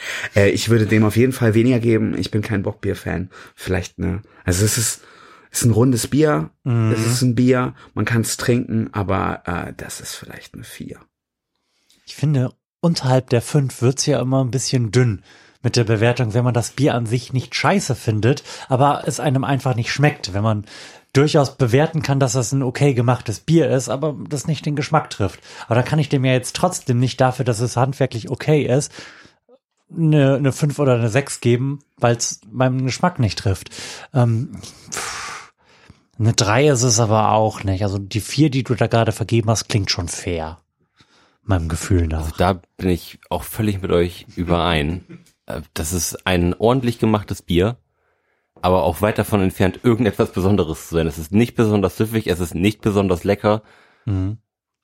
Es ist einfach ein okayes Bier, aber da auch eher ein, eins, was man jetzt nicht so, so wegsaufen kann. Es, es ist ein etwas spezielleres Bier, Mhm. finde ich, was man jetzt nicht, nicht in Massen trinken kann. Also ich könnte mir jetzt nicht vorstellen, mir davon eine Kiste zu kaufen. Für mich ist das ein ganz klassisches deutsches Bockbier, äh, auf das ich nicht so stehe, ist von der Prozentzahl bei 6,6 äh, nicht so äh, kavummiges Bockbier und es schmeckt aber einfach eben wie diese diese Maibock, Winterbock, Urbock. Äh, äh, also die die Kollegen äh, aus dem Harz hätten hier auch vorbeikommen können und äh, hätten da ein klassisches äh, Urbock draus brauen können und es wäre ist einfach das gleiche. Also das italienische, was wir da eben im Peroni geschmeckt haben, fand ich, schmeckt man in dem nicht. Ne, Also wenn du das jetzt nicht gesagt hättest, dass das ein italienisches Bier ist, nicht, dass ich besondere Erfahrungen im Bereich italienischer Biere hätte, aber dann hätte ich jetzt auch gesagt, ja, es wird ein deutsches Bier sein. Von mir gibt's auch eine drei bis vier. Im Urlaub wäre es eine sechs Das ist ganz gewesen. kritisch. Ja, ja. Im Urlaub wäre es eine sechs gewesen. Da hat es mir echt besser gefallen. Aber wie das immer so mit so Sachen aus dem Urlaub ist, im Urlaub ist das alles immer angenehmer. Hat Ja. da die rosarote Brille ein bisschen zugeschlagen, weil du so. Die Azuro. unglaublich entspannt gewesen bist. Das muss es gewesen sein. Ich denke gerade darüber nach, ob es möglicherweise sinnvoll sein könnte, die anderen Biere, die wir haben, aus dem Gefrierschrank so langsam wieder herauszuholen. Ich schau mal, was wir machen. Nee, das kannst du, du kannst das auf gar keinen Fall machen. Denn auf der Themenliste, die du mir von Timo weitergeleitet hast, ist nämlich der nächste Punkt, eine, der dich direkt betrifft und deine Anwesenheit zwingend notwendig macht. Oh. Denn der nächste Punkt auf unserer länglichen Liste ist Lars Holscher privat. Lars, was hast denn du für Unterwäsche an heute? Ähm, Und während ihr, während ihr damit in das Gespräch über diesen Themenblock einsteigt, hol ich mal ein neues Bier. Das ist tatsächlich eine ganz interessante Frage. Denn ähnlich wie die Sockenthematik bin ich dazu übergegangen, mir Großpackungen von, von Dingen, von, Dingen zu kaufen. So wie 30 Paar schwarze Socken habe ich mir auch äh, 20 Paar schwarze Unterhosen gekauft und die trage ich jetzt stolz. Irgendwie für 20 Euro bei Amazon, ein, ein Euro pro Unterhose ungefähr, ist, ist ein guter Schnitt. Läuft. Kann, also das, das kann ich wirklich nur empfehlen. Denn ich hasse nichts mehr, als irgendwie Socken zu suchen. Das ist so komplett vertane Zeit. Ich finde, das Schlimmste ist, wenn du Socken, also wenn du dich in deinen haushalterischen Fähigkeiten übst und dann Socken zusammenlegst und die sehen alle ähnlich aus, sind aber Ja. unterschiedlich. Jo. Und deshalb braucht man einfach exakt gleiche Socken, tausend gleiche Socken, tausend gleiche Unterhosen, äh, damit man den Kopf ausschalten kann beim Zusammenlegen. Und ich finde, aber wie gesagt, das Thema ist eigentlich Lars Holscher privat. Ich finde gerade ganz super, dass wir den Florian Primel Podcast machen. Kann man hier abschließen? Ja. Dann machen wir den Florian Primel Podcast jetzt auch noch zwei Wir Stunden den. ohne Florian Primel. Das Ding ist aber, er hat ein Argument, hier wieder reinzukommen, er holt das Bier. Aber erzähl mal ein bisschen was von dir. Ich habe deinen Bauch eben schon gesehen, äh, den hast du eben schon belüftet. Das war ein sehr erotisches Element. Ja. Ähm, das können wir jetzt nochmal betonen, wo es um dich gehen soll. Ähm, in den letzten Folgen hast du häufiger erzählt, was du so beruflich machst, wie du deinen Lebensunterhalt verdienst. Ähm, ich glaube, du hast äh, auch schon erzählt, dass du eine Liebe zum Handwerk, zum Tischlerhandwerk hast, aber da nicht arbeitest. Ähm, du hast jetzt mal die Chance, wo Flo- Florian Primel nicht drinne ist, auch zu erzählen, ähm, ob dich das, wie berührt dich das, dass das Ding Florian Primel Podcast heißt und nicht Lars Holschen Podcast?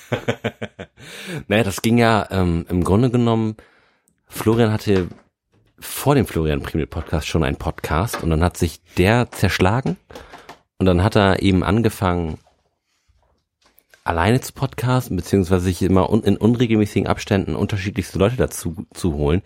Und dann bin ich ja einfach irgendwann nicht mehr von der Couch gegangen und seitdem bin, bin, ich, bin ich ja einfach irgendwie immer dabei gewesen. Ich weiß gar nicht, in, in welcher Folge ich im Grunde genommen immer, seit welcher Folge ich immer dabei bin. Du bist, glaube ich, seit der offiziellen Folge drei oder so dabei. Wobei es ein paar andere Folgen vorher gab, die es jetzt nicht mehr in dem Florian Primel Podcast Feed gibt, wo ich halt andere komische Sachen gemacht habe.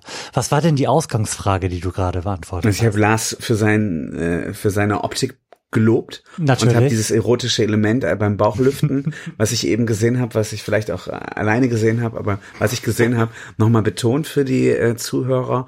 Und dann kamen wir aufgrund dieses Gesamtkunstwerk Lars Holscher auf die Frage, wie er sich fühlt, Teil des Florian Primel Podcasts zu sein, aber im Namen gar nicht erwähnt zu werden. Und ähm, ich habe das Gefühl, dass er da trotzdem gut mit zurechtkommt und seine Person da nicht drunter leidet. Und ich glaube, keiner der vielen Psychiater hier im Umkreis sich Hoffnung machen kann. Nee, das ist ja, ja der Florian Primmelpost ist ja praktisch eine Marke. Das ist ja so, es ist ja niemand traurig, dass er bei Karl Lagerfeld arbeitet, weißt du?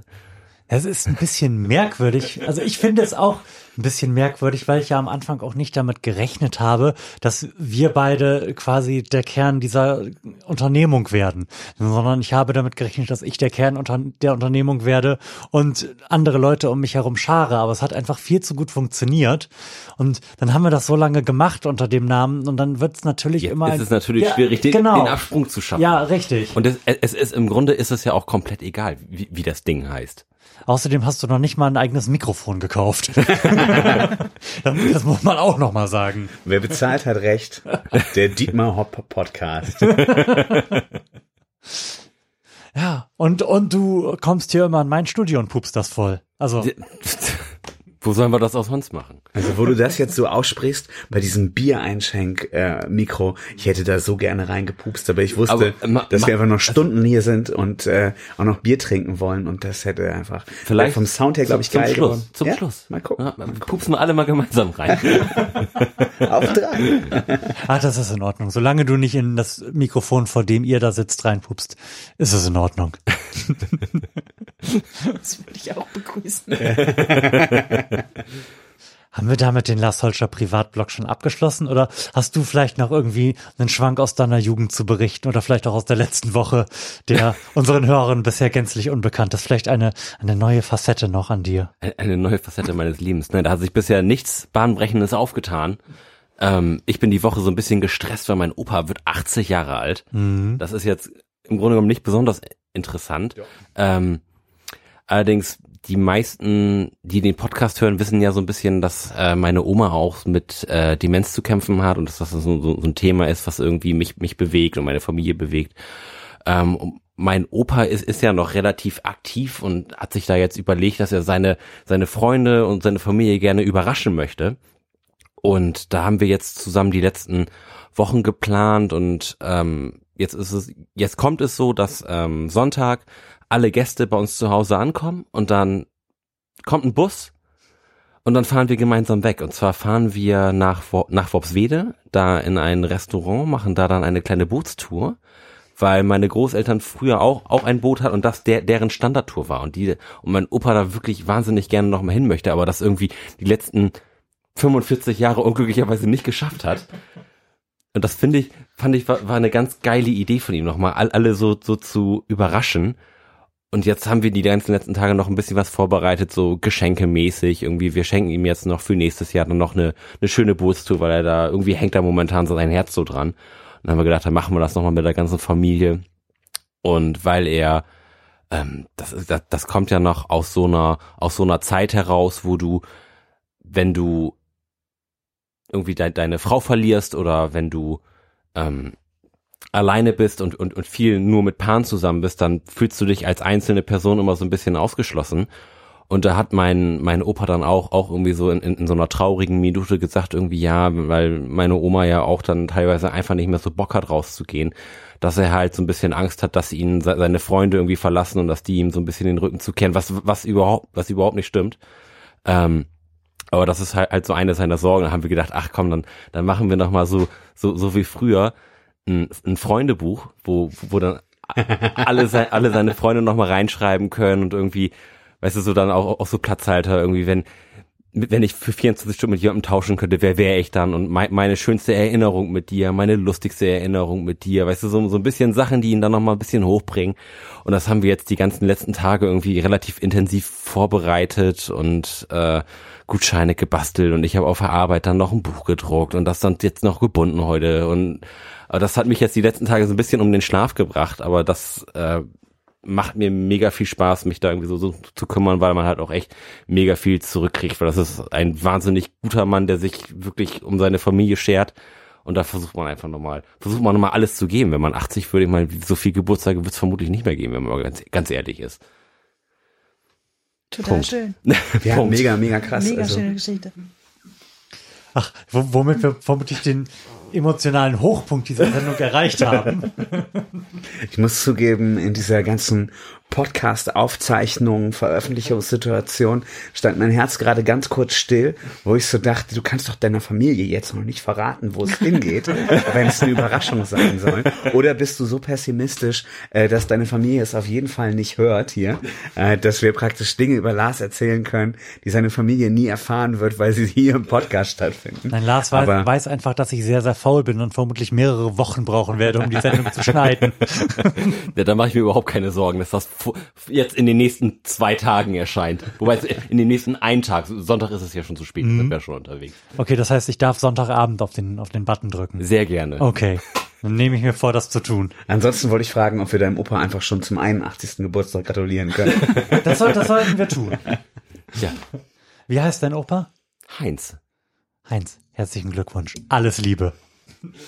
Genau, alles, alles Gute nachträglich. Auf die nächste Nacht. Genau. 81.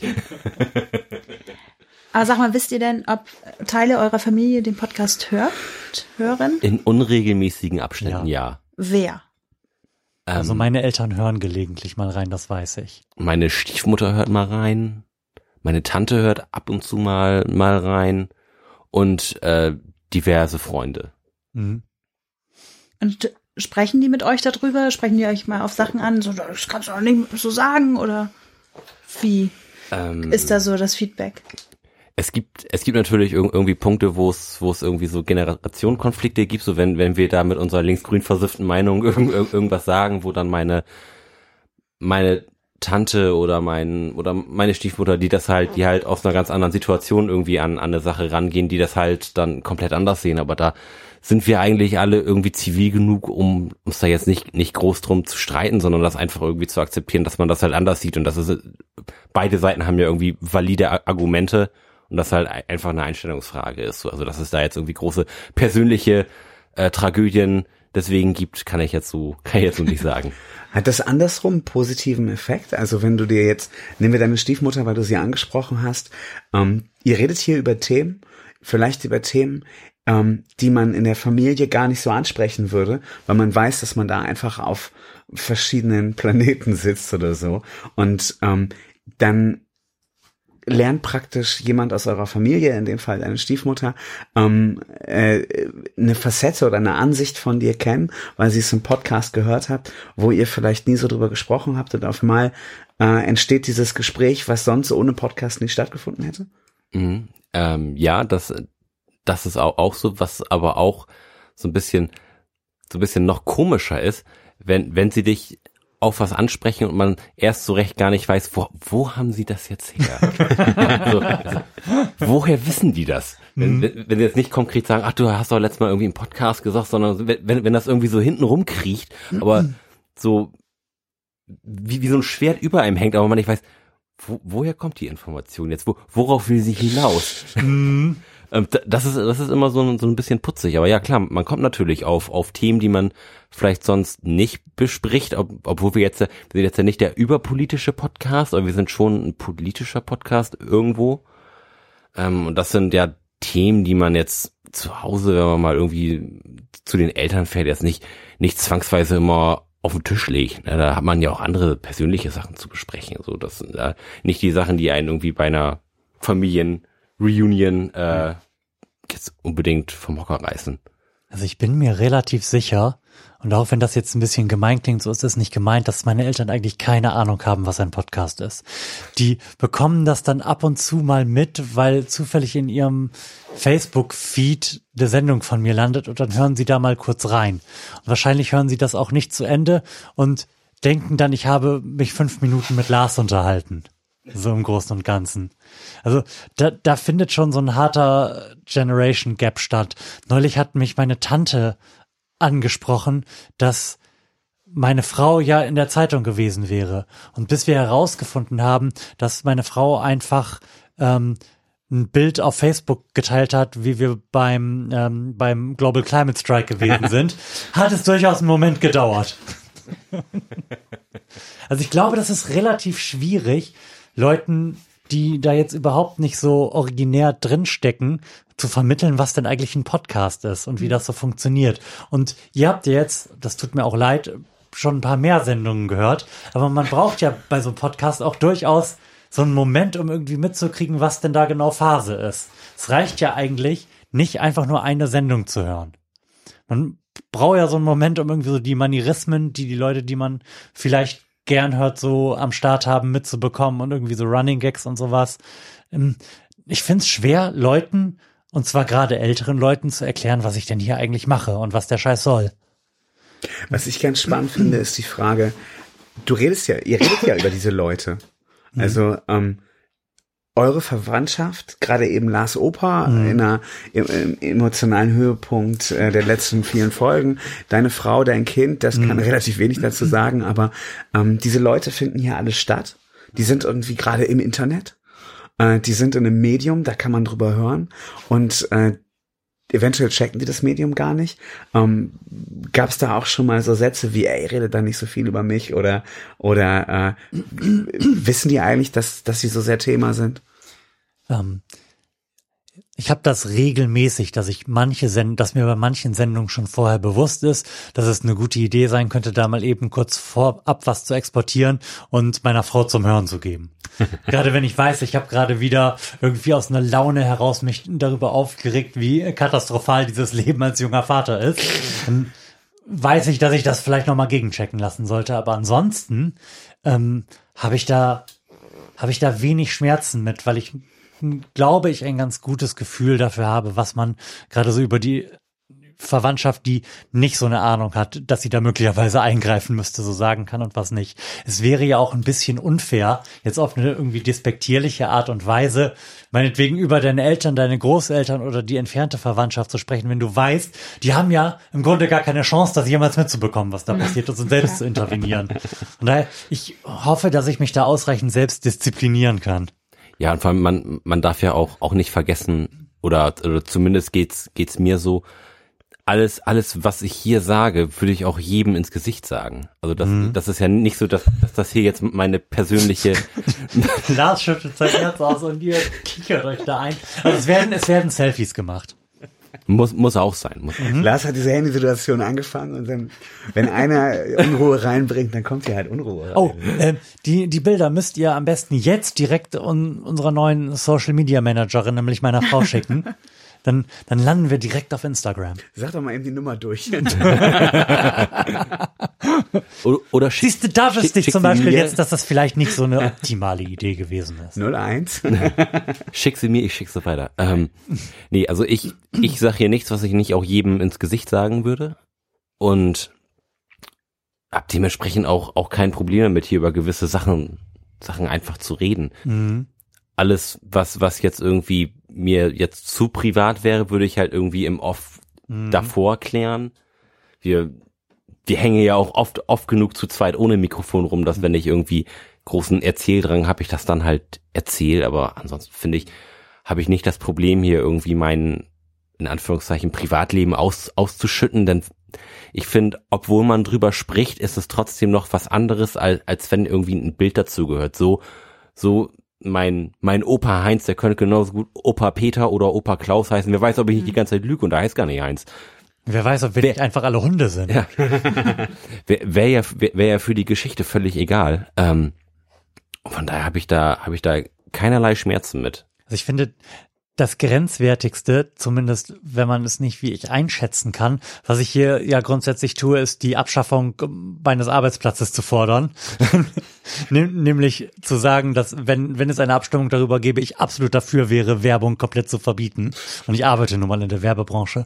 Und ich weiß zufällig auch, dass mein, unser Geschäftsführer das hier hört. Viele Grüße. Ja, Toller Mitarbeiter. Patrick, Patrick, richtig gut. Richtig Ganz toller Mitarbeiter, dieser Herr Prima.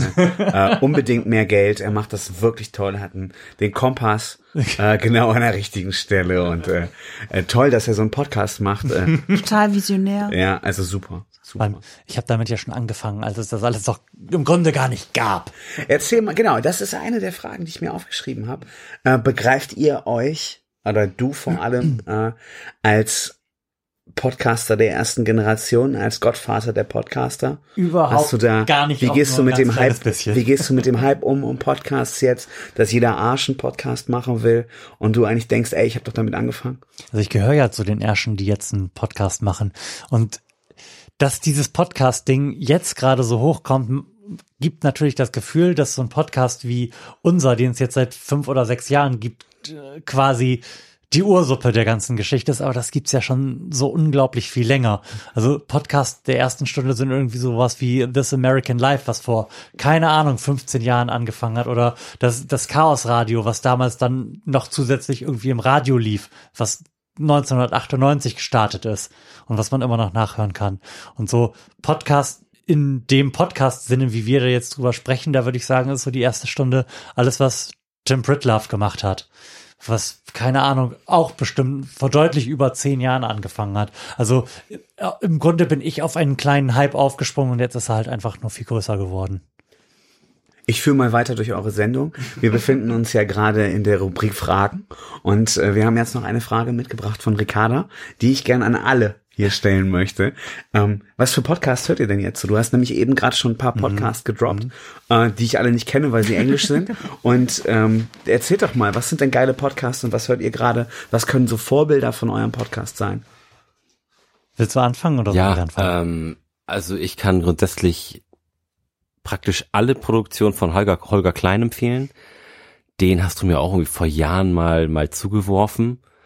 Der bespielt unterschiedlichste Formate von, von Weinbesprechungen über Geschichtsunterricht, über ähm, Politik, über Laber-Podcasts, über quasi quasi Nachrichtensendungen im, im wöchentlichen Format, über Auftragsproduktion für für Bayern, also ein wahnsinnig guter Typ mit einer mit einer tollen Stimme, mit klugen Gedanken.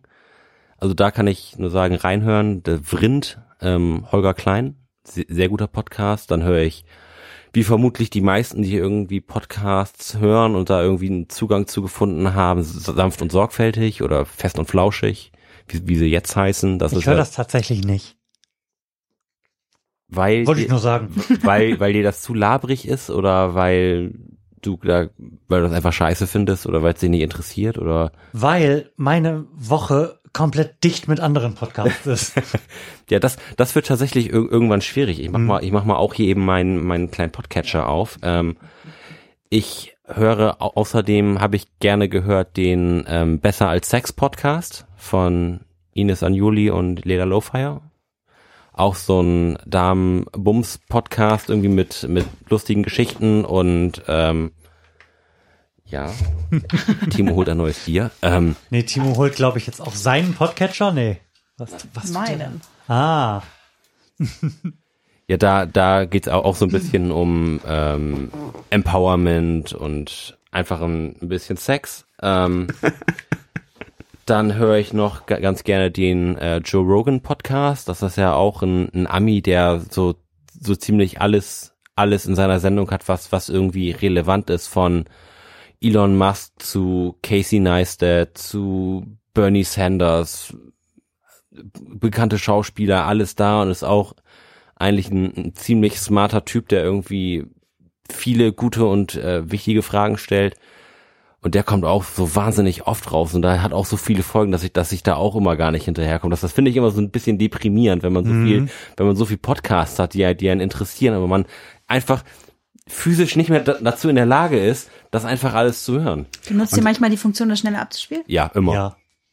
Was?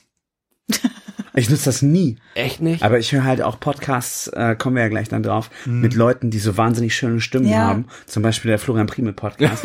und äh, dann kann man das einfach nicht, ich hole das nicht. Genau, deswegen Wenn ich euch schneller hören würde, Alter, das wäre doch wie ein, äh, wie, ich wollte gerade sagen, wie ein Bier schneller zu trinken. Aber das wäre geil. Aber ja, beim, bei, bei mir teilt sich das tatsächlich. Also ich habe Podcasts, die ich aus Erbauungs- und Wohlfühlgründen höre, die ich dann auch tatsächlich in einfacher Geschwindigkeit höre, weil ich sie entweder zum Einschlafen höre oder eben damit ich mich besser fühle.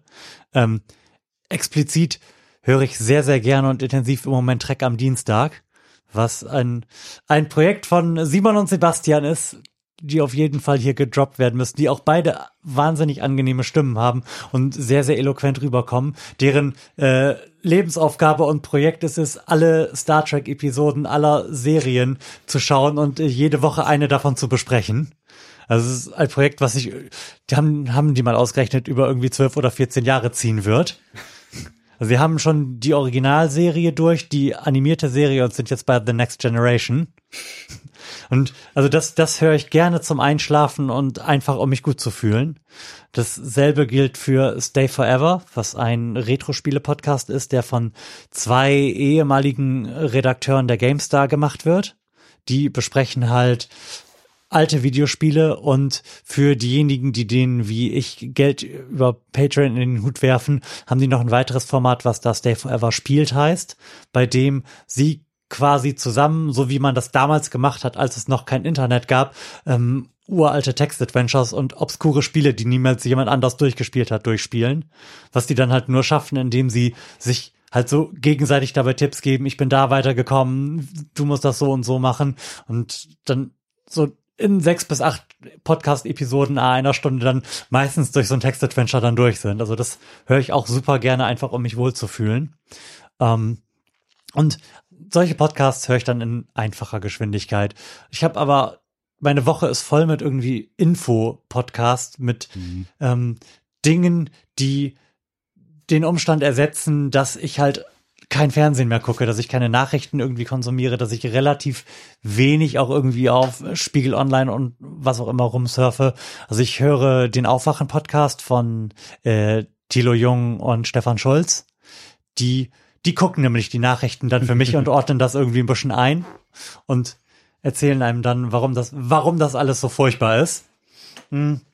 Muss ich nochmal zurück. Ich höre den Wir müssen reden Podcast von Michael Seemann und äh, Max von Webel. Also Michael Seemann ist, ich weiß gar nicht, was, was der, ob der Soziologe ist, irgend sowas in der Richtung. Im Grunde ist er aber halt Autor, befasst sich so mit netzpolitischen Themen und redet dann mit Michael Seemann, der viel Geld bei Facebook gemacht hat und jetzt gerade wieder zurück nach Deutschland gekommen ist.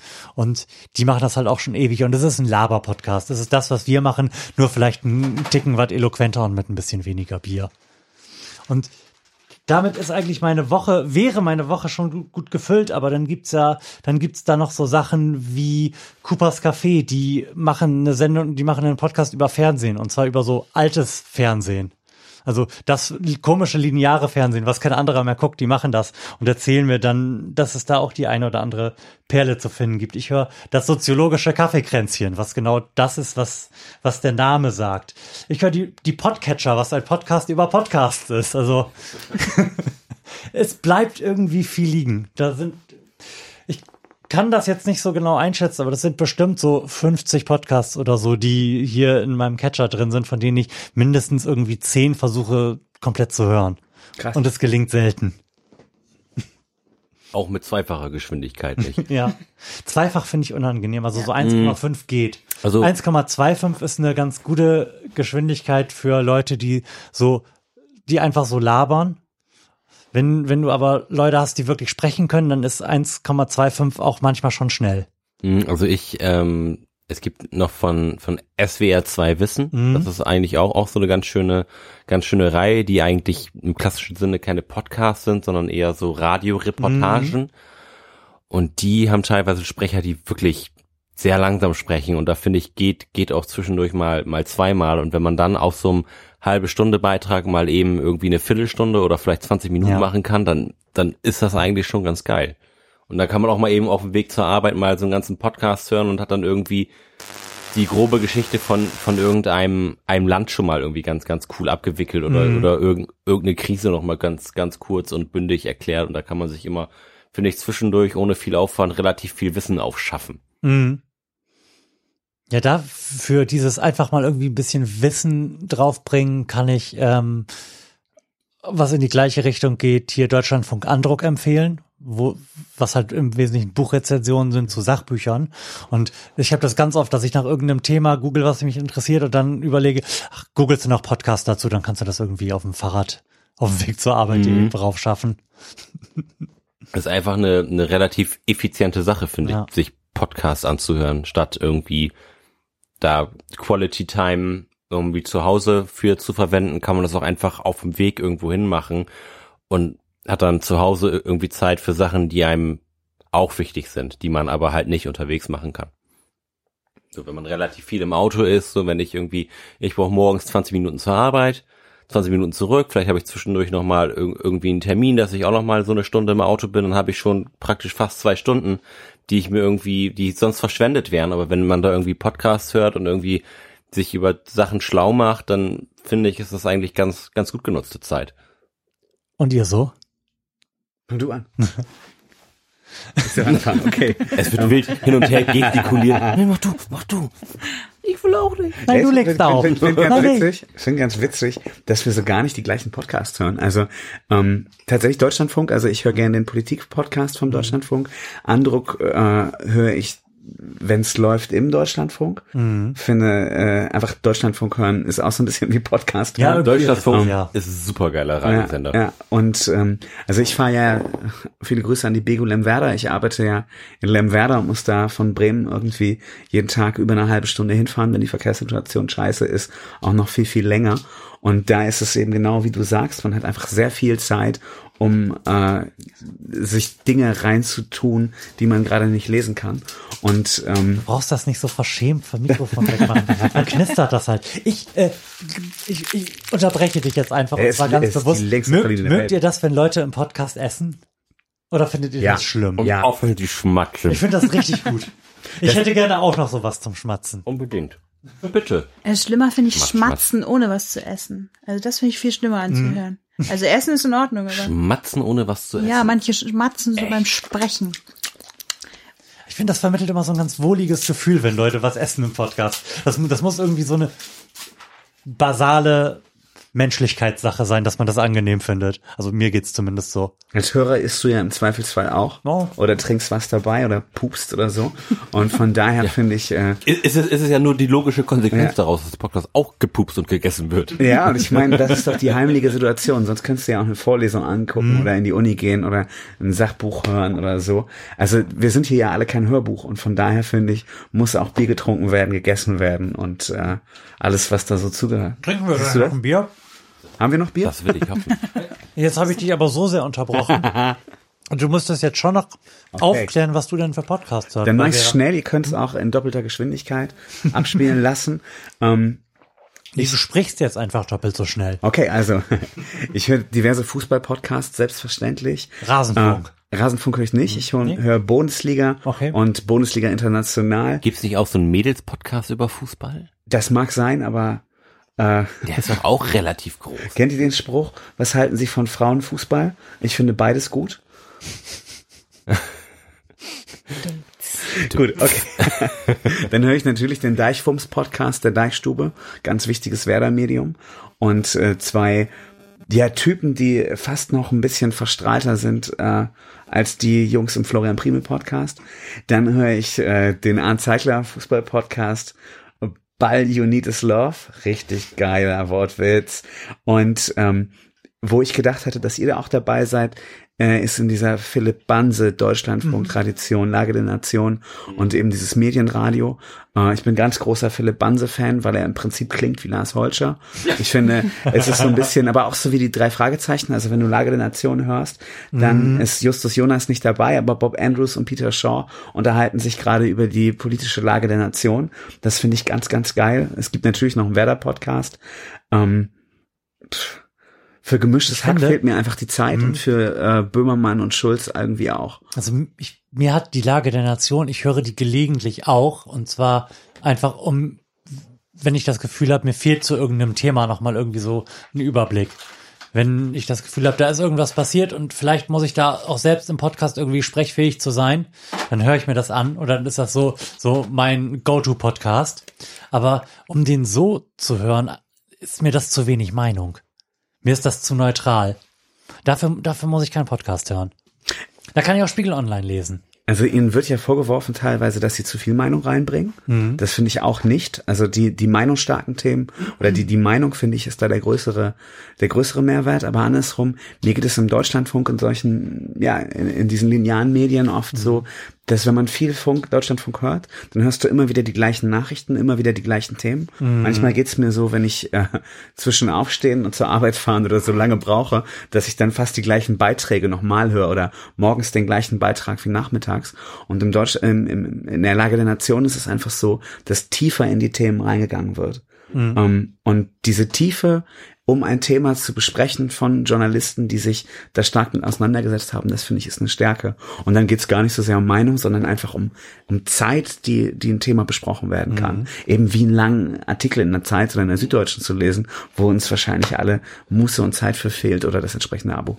Finde finde ich ganz, ganz witzig, dass, dass du das gerade sagst, denn ich habe jetzt ähm, seit gar nicht so langer Zeit, ein Vierteljahr, habe ich mir jetzt ähm, Blinkist, kennt, kennt ihr das zufällig? Das ist die so, so, so eine App, wo du quasi die E- Essenz aus Büchern dir, dir heranlesen kannst. Das ist auch, auch so ein, so ein Abo-Modell für Zehner oder so im Monat.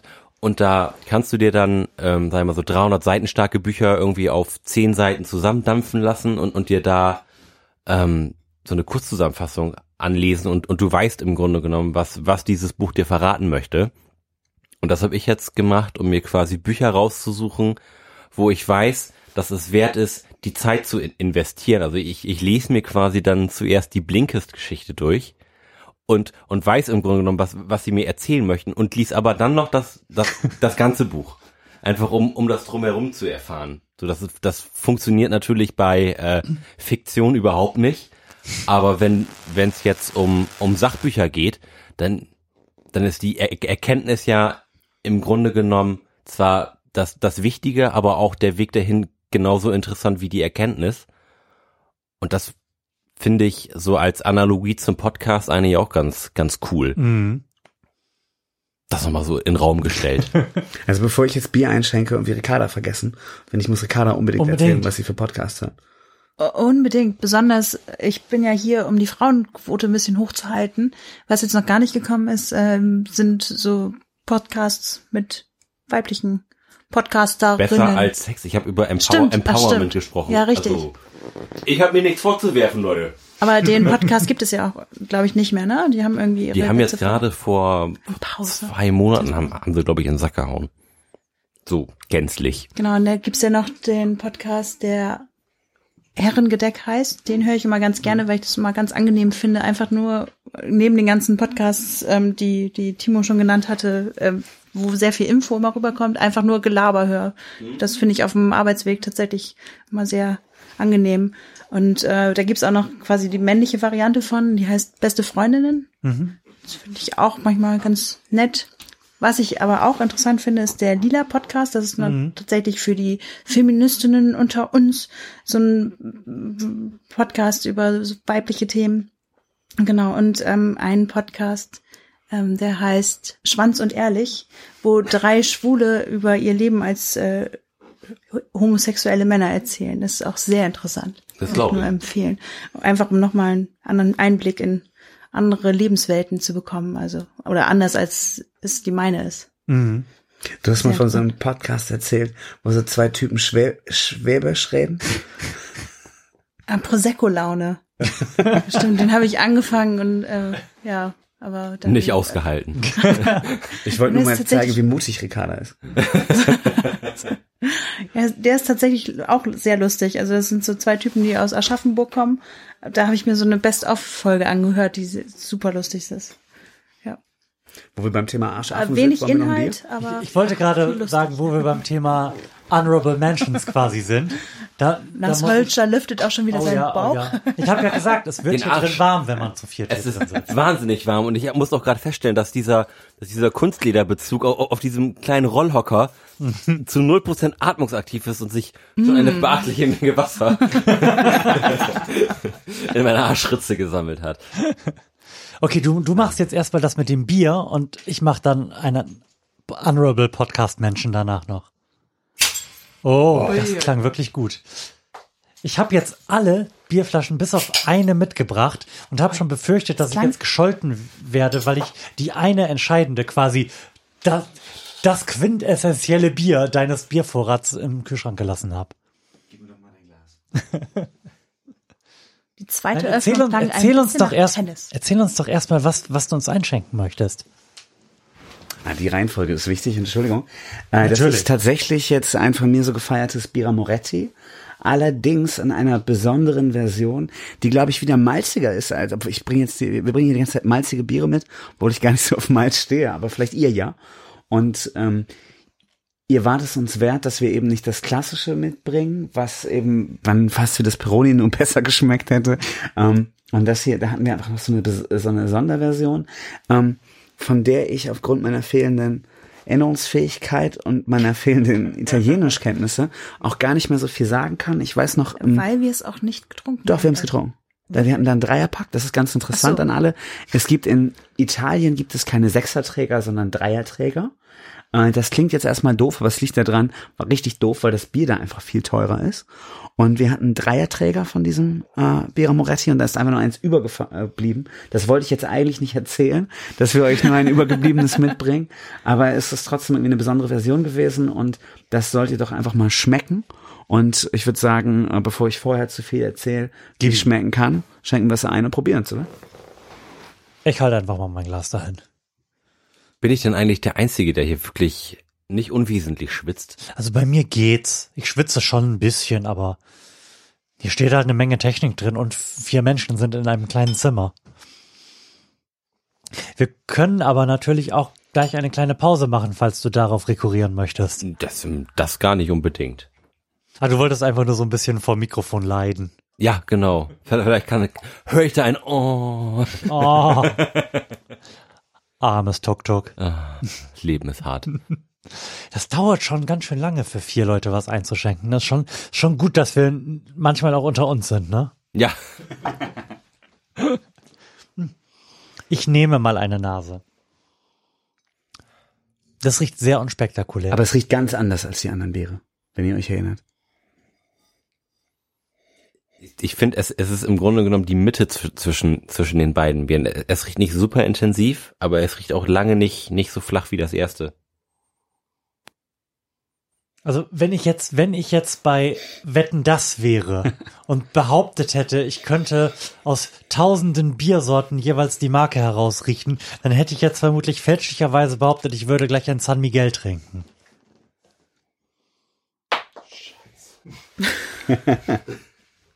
Lars wirft mit Gummizeugs um sich. Hier gilt auch die drei Sekunden Regel im Studio. Und es sind, genau, es sind keine benutzten Kondome. Die schlucke ich gleich runter. Es ist ein bisschen-. Es ist ein bisschen anders als sonst, wenn wir hier Bier trinken, weil wir ansonsten hier Craft-Bier trinken und das viele Craft-Biere zeichnen sich ja dadurch aus, dass eben nicht nur jene drei Zutaten enthalten sind, die ansonsten das Bier nach deutschem Reinheitsgebot ausmachen. Und da kann man dann immer noch so ein bisschen vor sich hin philosophieren, welche Zitrusnote man da jetzt meint, herausgerochen oder geschmeckt zu haben. Das fällt hier natürlich komplett aus, ne? Genau, das fällt aus. Also ich würde sagen, bei IPAs ist es doch der Hopfen, der besondere Hopfen, Ja. den du daran schmeckst. Also gar nicht unbedingt irgendein Zusatzstoff. Wir wollen mal eben die, die Ehre der, der Craftbiere noch ein bisschen hochhalten. Ich habe bewusst keine Craft, wir haben bewusst wenig oder gar keine Craftbiere mitgebracht, weil ihr die äh, heimischen Craftbiere ja schon alle durchprobiert habt und wir einfach nochmal eine andere Note reinbringen wollten. Ähm, Ich habe einen und Kasten mit 24 neuen ja, Craft-Bieren sehr gut, sehr gut. Anbau stehen. Sehr gut. Ähm, genau, also es ist, glaube ich, jetzt tatsächlich wieder ein anderer Geschmack. Wir sollten es mal probieren. Wir nehmen Wollen wir jetzt. Anschluss? Prost.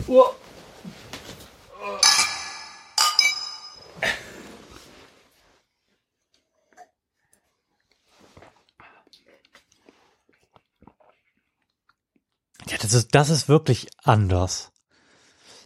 Ähm, wäre, wäre das jetzt irgendwie ein Ton, würde ich sagen, erst höher als, die, als der, die wir bisher getrunken haben. Der, die wir bisher getrunken haben, habe ich gerade gesagt. Also ist er- ist halt auch schon das dritte, ne?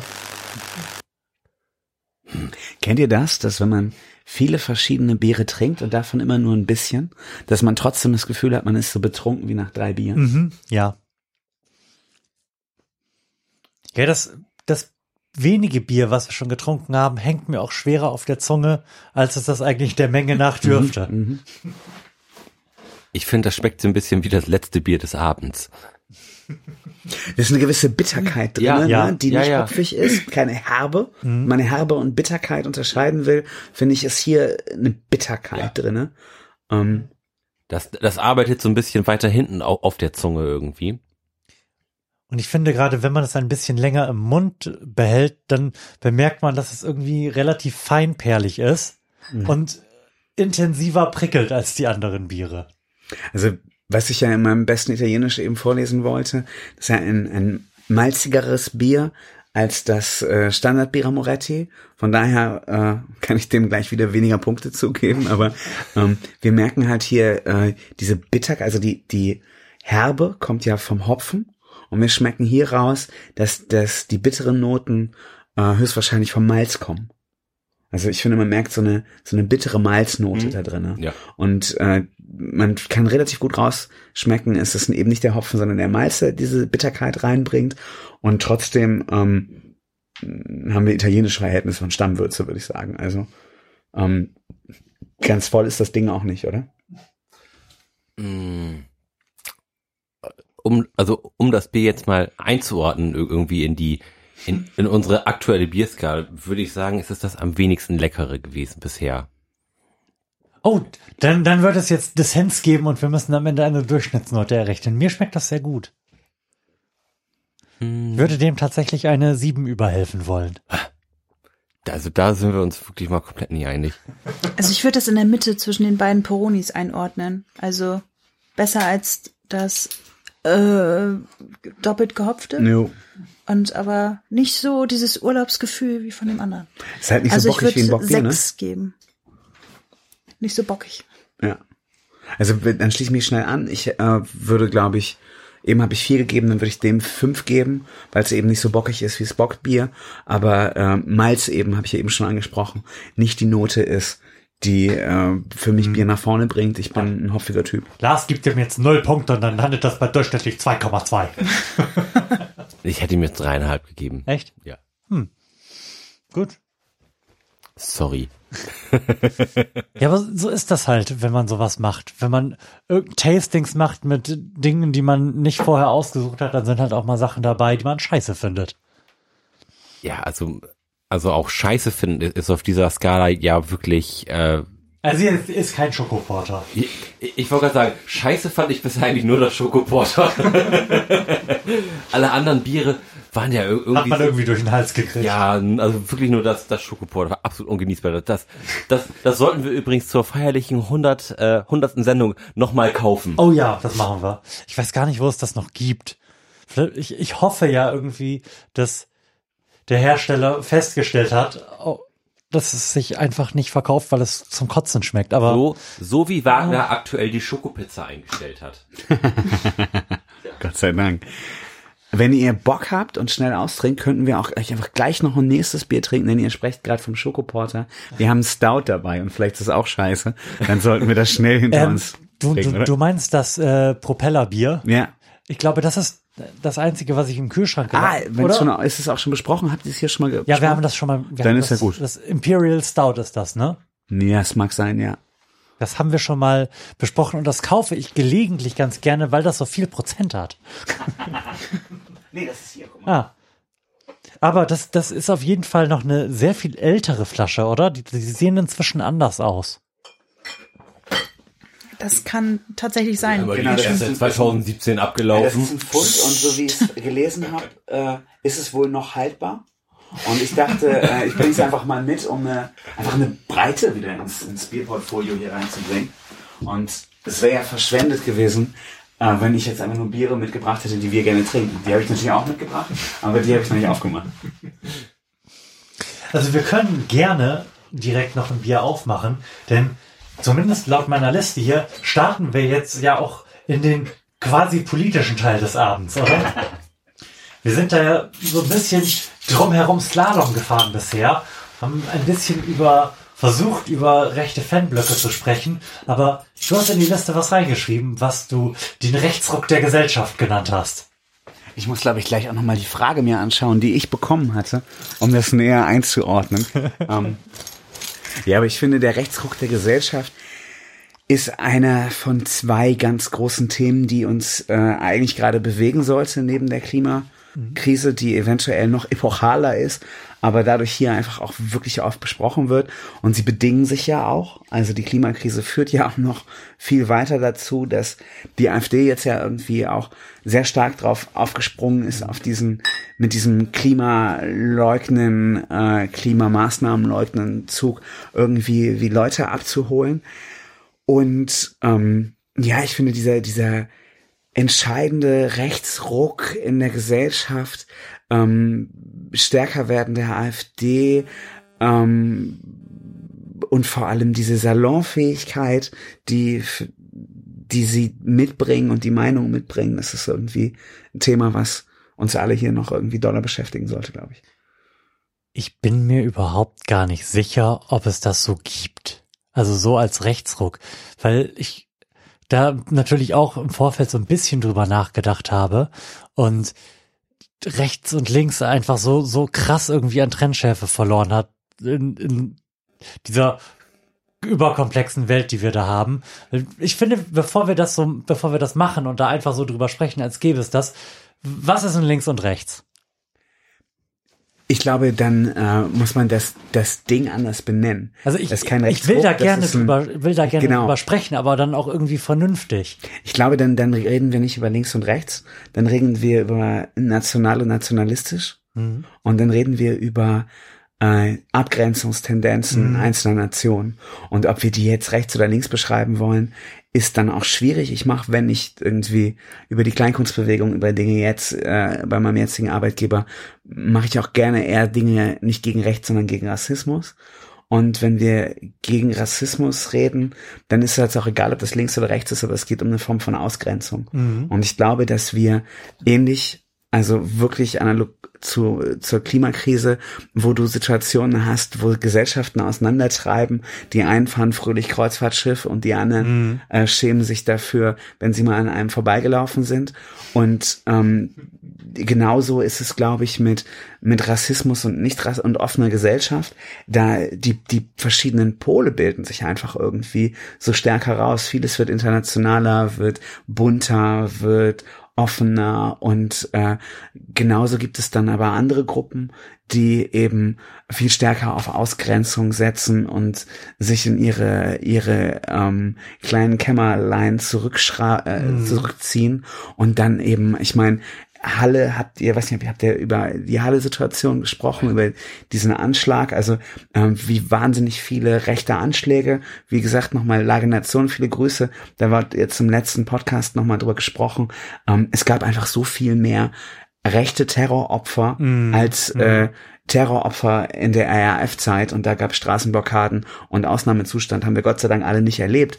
Ähm, dann ist nämlich auch egal, ob der Terror von links oder rechts kommt, aber wir sind in einer Situation, wo Islamismus als Terrorismus beschrieben wird und rechte Anschläge sind Einzeltäter und ähm, ich glaube, den Fokus da hinzuschieben und eine klare Meinung gegen Rassismus, gegen Ausgrenzung, ob wir es jetzt rechts nennen oder nicht, aber eben gegen, gegen diese Abgrenzungstendenzen zu, zu haben, das ist, glaube ich, ganz, ganz wichtig, um einfach Leuten nochmal zu zeigen, ähm, äh, wenn ihr euren Kompass justieren wollt, dann ähm, denkt mal auch an andere.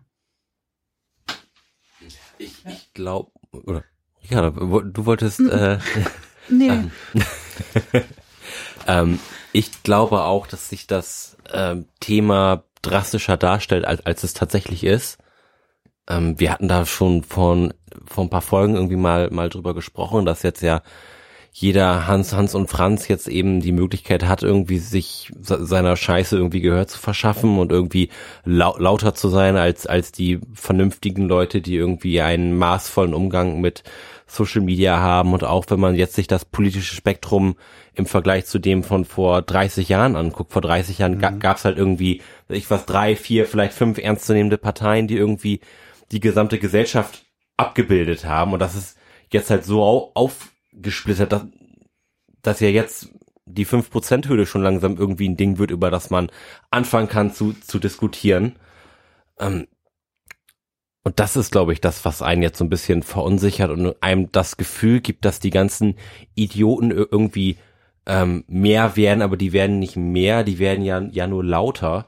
Ja, und das und, ist doch ein Problem. Und, Das und, die, großes und die Problem. Gesellschaft ist, ist ja heutzutage offener denn je. Es, also, wenn wenn ich mir heute Hm? viele alte Leute angucke, die so wahnsinnig offen sind, dass man wirklich denkt, boah, das, das ist ja echt bemerkenswert, dass auch dass das schon so weit in der Mitte der Gesellschaft angekommen ist, dass, ja irgendwie schon bei der Helene Fischer Show ir- irgendwie ein schwules Pärchen für LGBTQ-Rechte irgendwie spricht, dann finde ich, ist das ein gutes Zeichen.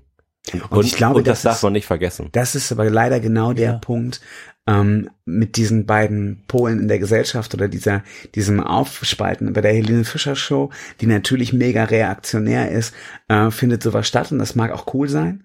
Und wenn wir, ich sag mal, nehmen wir mal unsere Großeltern, die irgendwie auf mal nichts mehr gegen Ausländer und Schwule haben, aber das vielleicht äh, vor vor einigen Jahren noch gehabt haben mögen und die einfach mit dieser offener werdenden Gesellschaft rausspülen und eben aufgrund des vernünftigen Kompass in die richtige Richtung gehen, ähm, denke ich, das funktioniert, das ist geil, aber die gleichen Großeltern, die jetzt mit in eine richtige Richtung schwimmen oder gehen, ähm, müssen jetzt irgendwie äh, in der Zeit ihres Lebens erdulden, dass einfach wieder Nazis im Parlament sind und in den Stadträten sind, im Landtag sind, die äh, in äh, Sachsen und Brandenburg irgendwie kurz davor sind, stärkste Kraft oder stärk äh, zu werden und die einfach ganz, ganz, die, die, also die AfD wird ja einfach eine Volkspartei und wenn sie, ich sag mal, in jedem Moment, in dem sie Klima leugnet, kann sie äh, mit, jedem, mit jedem dieser Sätze kann sie nicht Rassismus betreiben, aber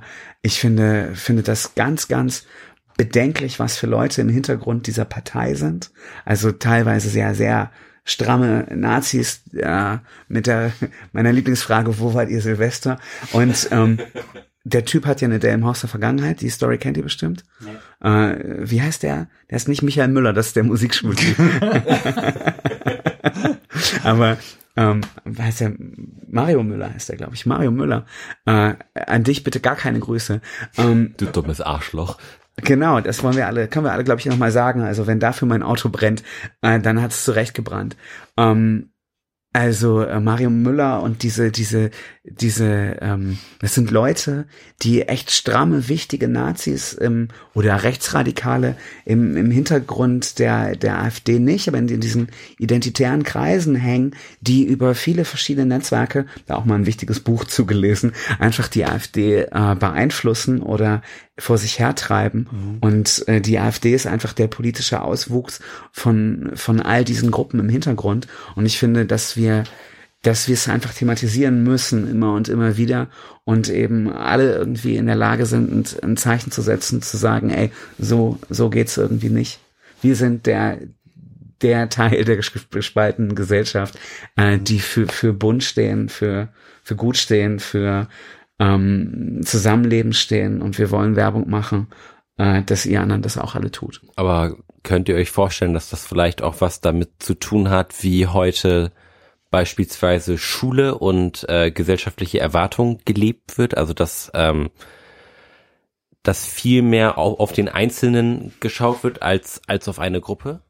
Also ist ist das vielleicht eine, eine Möglichkeit, wie oder wie anders gesagt, ähm, der, der Druck auf, auf die einzelne Person irgendwie durch Leistung hervorzutreten, ist ja heute größer als noch vor 20 Jahren, wo oder vor 40 Jahren, wo es noch irgendwie völlig okay war, einen Hauptschulabschluss zu haben und du da trotzdem irgendwie was mit werden konntest, bist du ja heute relativ schnell verlassen und am Arsch, wenn du jetzt heute auf der Hauptschule bist, da bist du ja quasi unvermittelbar.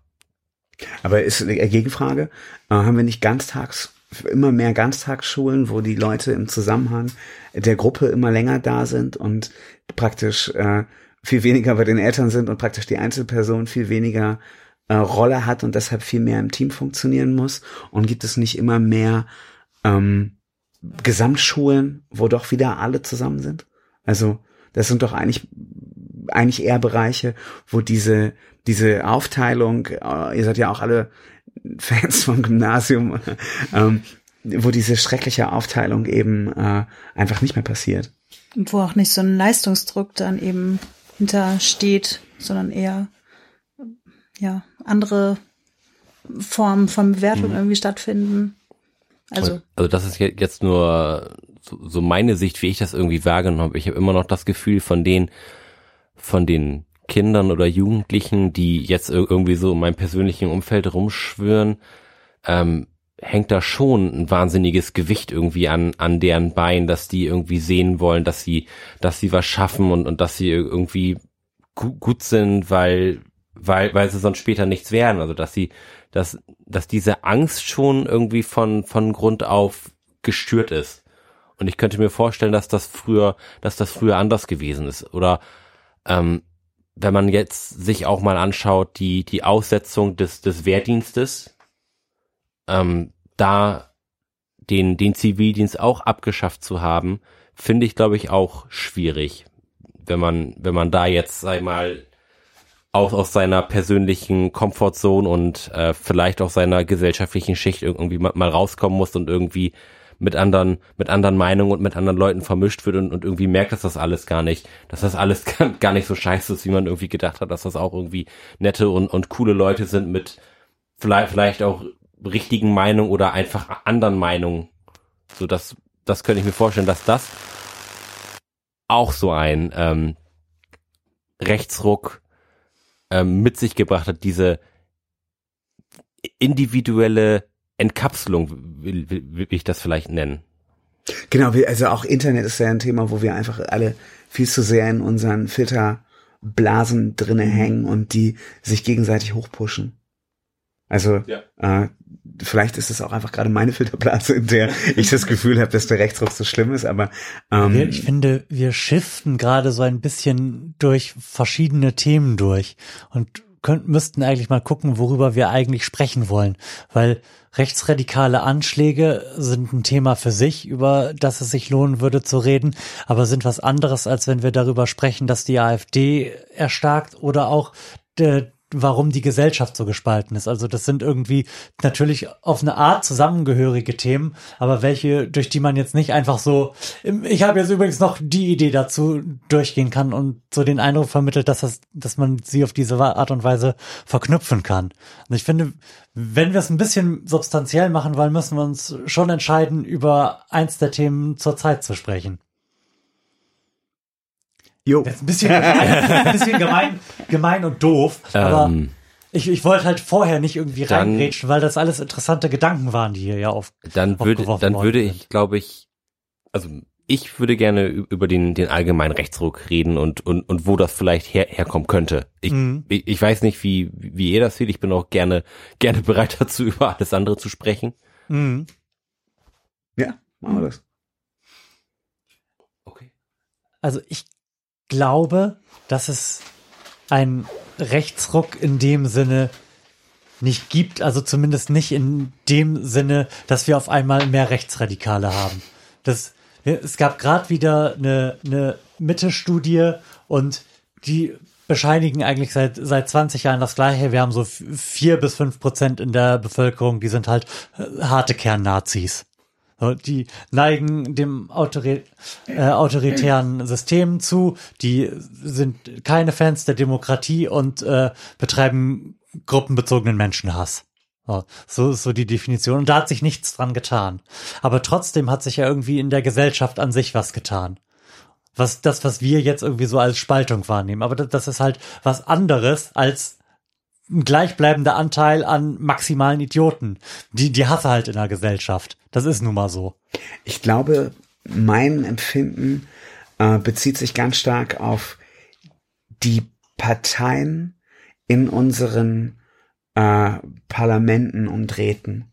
Also das Vorhandensein von, ähm, also so, es gab sonst so vereinzelte NPD-Spinner oder Bürger in Wut oder irgendwie so, so Bereiche, die man einfach nicht ernst genommen hat, die oder die die ernst genommen worden sind, aber die die einfach so außen vor waren, die vorbei waren, die für jeden auch klar nicht wählbar waren.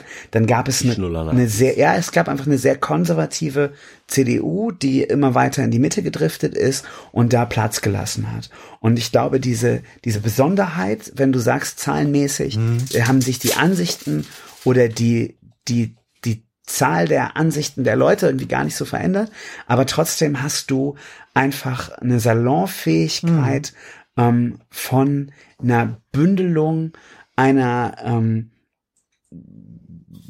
nehmen wir jetzt wieder dieses dieses äh, veraltete Wort rechts, aber oder nationalistisch oder reaktionär oder was weiß ich, ähm, hast du einfach einen Block, der sich auf der Seite oder in dem Bereich ähm, bündeln konnte. Und dann haben wir, ich meine, Österreich ist doch auch kein kein Witz, also doch ist echt ein Witz eigentlich, aber Österreich ist ist ja einfach ein Ding, ähm, wo jetzt gerade aufgrund einer einer sehr abenteuerlichen äh, Regierungskonstellation ein 33 oder wie ein Anfang 30-Jähriger zum Altbundeskanzler wurde. Also ähm, Versicherungsvertreter. Nein, wir, wir rutschen zu weit weg, aber was ich sagen will ist, wir haben zu viele Länder, in denen sehr radikale, die, die polnische PIS-Partei, das wollte ich mal vor einem Mikrofon sagen, ähm, dass, dass diese, ähm, die Brexit-Bewegung, die ja eine nationalistische Bewegung ist, ob sie richtig ist oder nicht, wann brauchen wir, glaube ich, drüber reden, aber ähm, wir haben einfach sehr viele nationalistische Einzelbewegungen, die momentan in Europa stattfinden. Und die AfD ist unsere nationalistische Einzelbewegung. Ähm, eine äh, katalanische Unabhängigkeitsbewegung ist auch irgendwie eine nationalistische Bewegung, auch wenn man vielleicht äh, diesen witzigen Puigdemont lustiger finden kann als äh, irgendwelche Ibiza-Österreicher. Aber diese Entwicklungen sind ja irgendwo, sind ja da. Ähm, das mag die gleiche Anzahl an Leute sein, aber sie sind irgendwo äh, mächtiger und größer. Wir reden jetzt ganz viel in der Gesellschaft und im Radio und in den Podcasts über über Klimawandel, aber bis vor kurzem haben wir noch über Flüchtlinge gesprochen oder Geflüchtete. Und da hat die AfD es einfach geschafft, diese Themen eben zu setzen. Hat irgendwie, wir haben über, über diese schlimmen Ankerzentren gesprochen und so.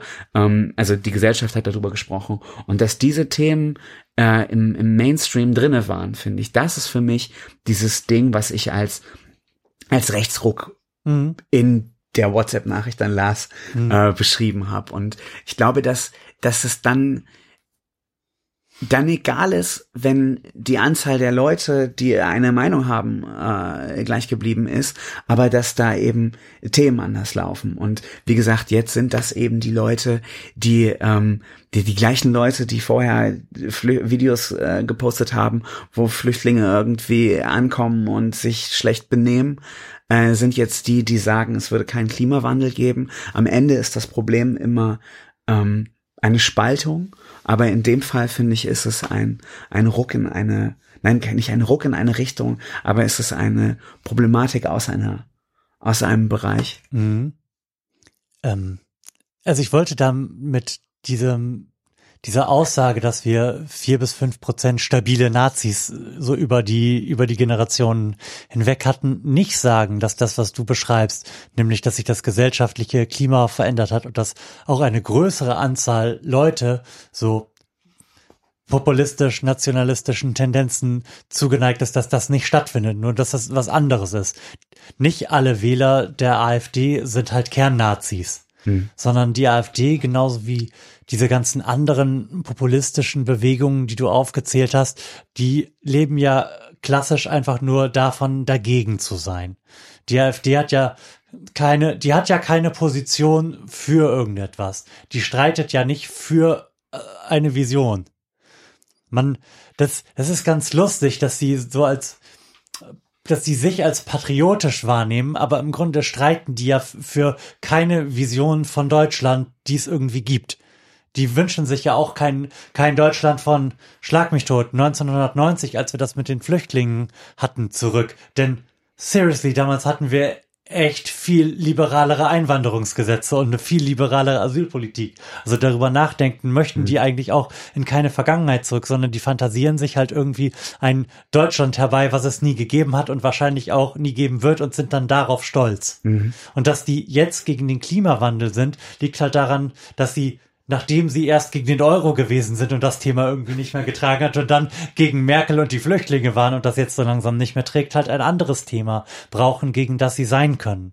Ähm, gleichsam, auch wenn wir uns da jetzt drüber lustig machen, sammeln die natürlich irgendwo in der Gesellschaft eine Unzufriedenheit ein, die existiert. Und ich finde da immer wieder, den hatten wir auch schon mal im Podcast, diesen Text von, von Jonas Scheible auf T-Online. T-Online ist jetzt eine ernstzunehmende äh, journalistische Seite offensichtlich. Ähm, Finde finde ich ganz instruktiv, der da halt als den Widerspruch in der Gesellschaft halt in Ablösung von links, rechts den zwischen, wie er sie nennt, normalitären und ähm, jetzt fällt mir die andere Gruppe nicht ein, das ist ein bisschen peinlich, aber ich habe auch schon viel Bier getrunken, ähm, zwischen normalitären und quasi den normalen Leuten, also Leuten wie uns ähm, aufmacht. Und er beschreibt da halt ausgehend so von Deutschland Mitte der 90er, ähm, dass wir Mitte der 90er ein Deutschland hatten mit, ich weiß nicht wie viel, mit sieben Kanzlern und mit insgesamt irgendwie 5000 äh, Abgeordneten, die jemals im Bundestag gewesen sind und so und so vielen Vorständen in DAX-Konzernen und bis dahin ist keiner von denen eine Frau gewesen oder offen homosexuell oder ein farbiger oder sonst irgendwas. Und da hat sich halt in den letzten 30 Jahren echt eine Menge verschoben. Wir, wir haben zu wenig, aber wir haben 33 Prozent oder sowas Frauen im Bundestag und wir haben eine Bundeskanzlerin und es ist einigermaßen selbstverständlich geworden, ähm, das zu tun, was eigentlich schon seit 1948 im Grundgesetz drin steht, nämlich ähm, irgendwie dafür zu sorgen, dass Minderheiten dieselben Rechte haben, dass deine Position in der Gesellschaft nicht von deinem Geschlecht oder deiner sexuellen Orientierung oder deiner Hautfarbe abhängt. Das war aber schlicht und ergreifend bis Anfang der 2000er Jahre nicht so. Da hing ganz selbstverständlich deine gesellschaftliche Position davon ab, dass du ein weißer Mann warst. Und das ist jetzt keine lange Zeit von dem, was er da beschreibt, dass wir keine, keine einzige Frau im Bundestag gehabt haben bis jetzt. Und da ist halt viel ins Wanken gekommen, was halt die sicher geglaubten auf Privilegien, die einem nicht bewusst gewesen sind, basierenden gesellschaftlichen Positionen von ganz vielen Leuten ankratzt. Und die fühlen sich jetzt halt irgendwie davon bedroht. Und der, der, ich glaube auch gar nicht mal, dass das mit den Flüchtlingen irgendwie der Kern der Sache gewesen ist, sondern dass so Sachen wie Political Correctness oder dass man jetzt nicht mehr einfach der Kanacke sagen darf, dass sowas die Leute viel härter in ihrem Selbstverständnis getroffen hat und das mit den Flüchtlingen eigentlich nur eine, so eine offensichtliche Geschichte war, an die man sich da dranhängen konnte, um jetzt endlich mal zu sagen, dass man dagegen ist. Gegen das, was da in den letzten 20 Jahren passiert ist. Genau, weil man es jetzt sagen darf. Also Ja. der Witz ist ja, man, man äh, hat einerseits dieses Political Correctness, was größer wird. Du kannst viele Dinge eigentlich nicht mehr sagen, aber durch das Internet hört einmal einer zu und durch äh, durch eben diese diese Populismus AfD-Bewegung ist es ja doch salonfähig. Also es ist ja eigentlich ein Witz, dass man eben Kanacke in einem Podcast jetzt nicht mehr so herzhaft sagen kann, wie ich es gerade getan habe. Ähm, und dass man aber trotzdem äh, im Bundestag, in AfD-Kreisen, in, in rechten Peergroups Dinge sagen kann, oh, die man eigentlich jahrelang gar nicht sagen konnte. Und das, wie gesagt, wir sind wieder bei der Spaltung der Gesellschaft, die dann nicht mehr der Rechtsdruck ist. Ähm, aber äh, du hast recht, irgendwie in, in, in Leitmedien wie T-Online wird beschrieben, wie viel sich eigentlich schon getan Leitmedien hat. wie Tier Und, Online hat er ähm, gesagt. und wie äh, wie äh, wie viel genau jetzt habe ich über meinen eigenen Gag habe mich gerade ein bisschen rausgebracht wie viel sich da schon getan hat und ähm, dass eben deshalb diese diese Leute so so aktiv werden. Aber ähm, das ist ja nun diese es gibt eine es gibt Leute die fordern ein deutscheres Deutschland als es jetzt gerade deutsch ist. Und äh, sie fordern es intensiver Und- als es früher gefordert wurde. Ja, und so unerfreulich das ist, ist es total legitim, das zu fordern. Um ganz, um da anzuknüpfen, wo du, wo wir angefangen haben, links und rechts und ob das die Spaltung in der Gesellschaft ist. Die Rechten fordern halt eine homogenere Gesellschaft auf Basis dessen, wie du aussiehst, Basis deiner Hautfarbe. Und die Linken fordern halt eine homogenere Gesellschaft auf Basis dessen, was du auf dem Konto hast. Das, also da, das ist erstmal eine legi legitime Position zu sagen, ich möchte gerne eine biodeutsche Gesellschaft aus autochton schwäbischen Leuten mit komischem Akzent, die alle gleich sind. Das, das kannst du halt erstmal sagen. Ich würde sagen, das ist keine äh, legitime Position, das ist eine Position. Also wir sprechen da, Nein, das ist im Nein, Rahmen sind- des politischen Spektrums und das, was, das ist im Rahmen dessen, was unsere Demokratie hergibt, ist das eine legitime Position. Also ich, ich finde die halt auch scheiße, aber Ja, genau. die kannst du erstmal äußern. Jetzt- die jetzt- kannst du erstmal äußern, ohne vom Fass Verfassungsschutz beobachtet zu werden.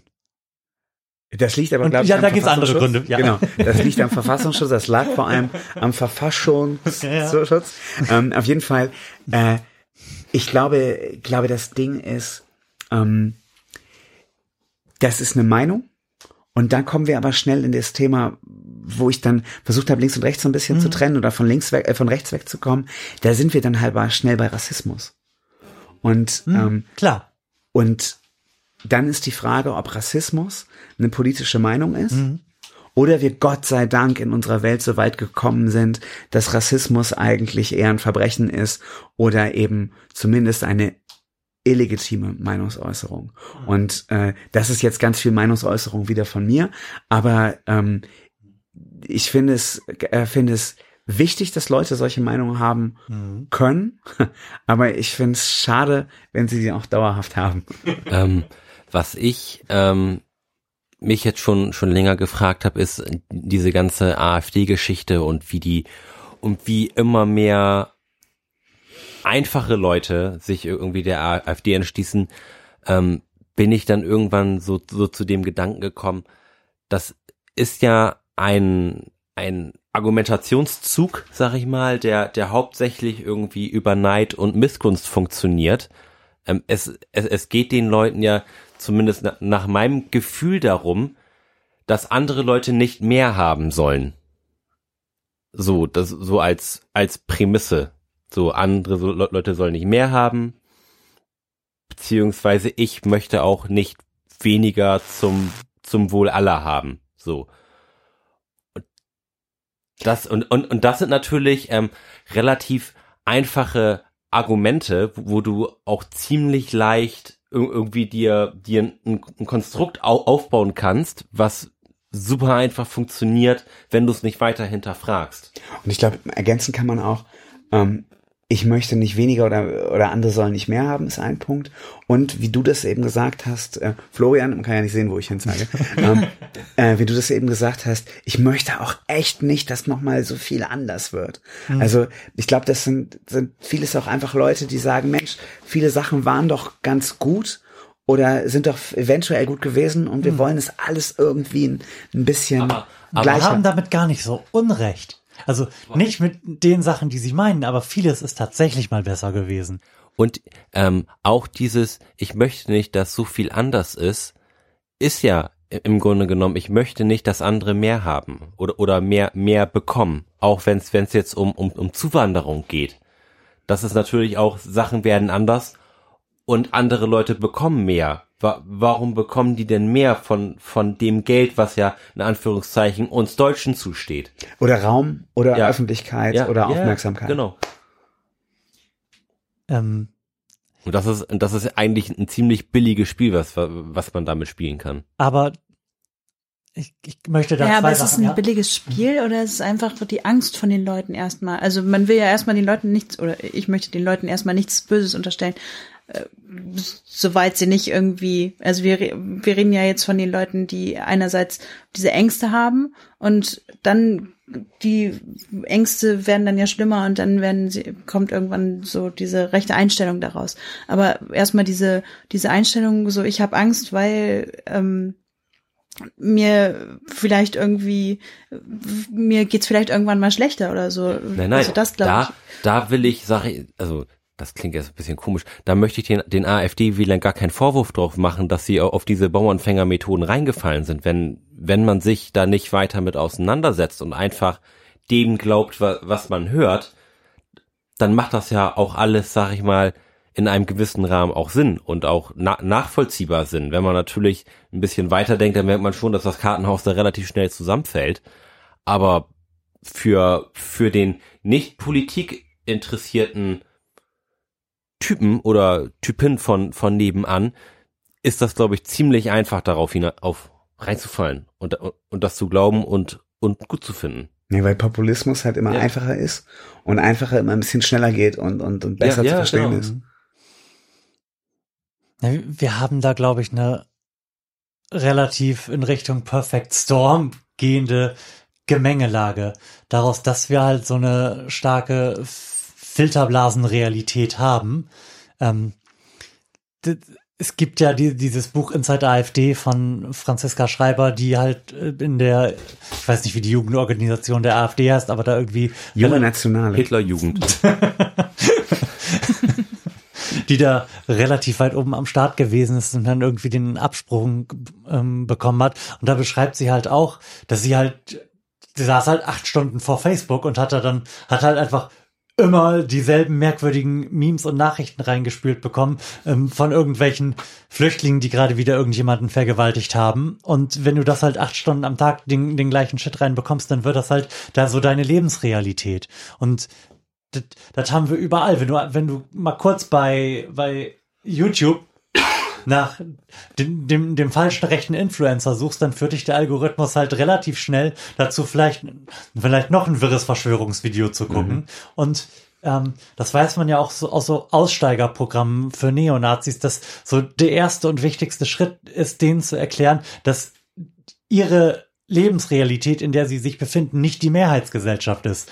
Dass der Rest der Gesellschaft das also nicht der festen Überzeugung ist, dass äh, die Ausländer uns wahlweise Jobs, Sozialleistungen oder Frauen wegnehmen und dass die in einer Filterblase sich befinden. Das muss man den Leuten ja dann auch erstmal klar machen.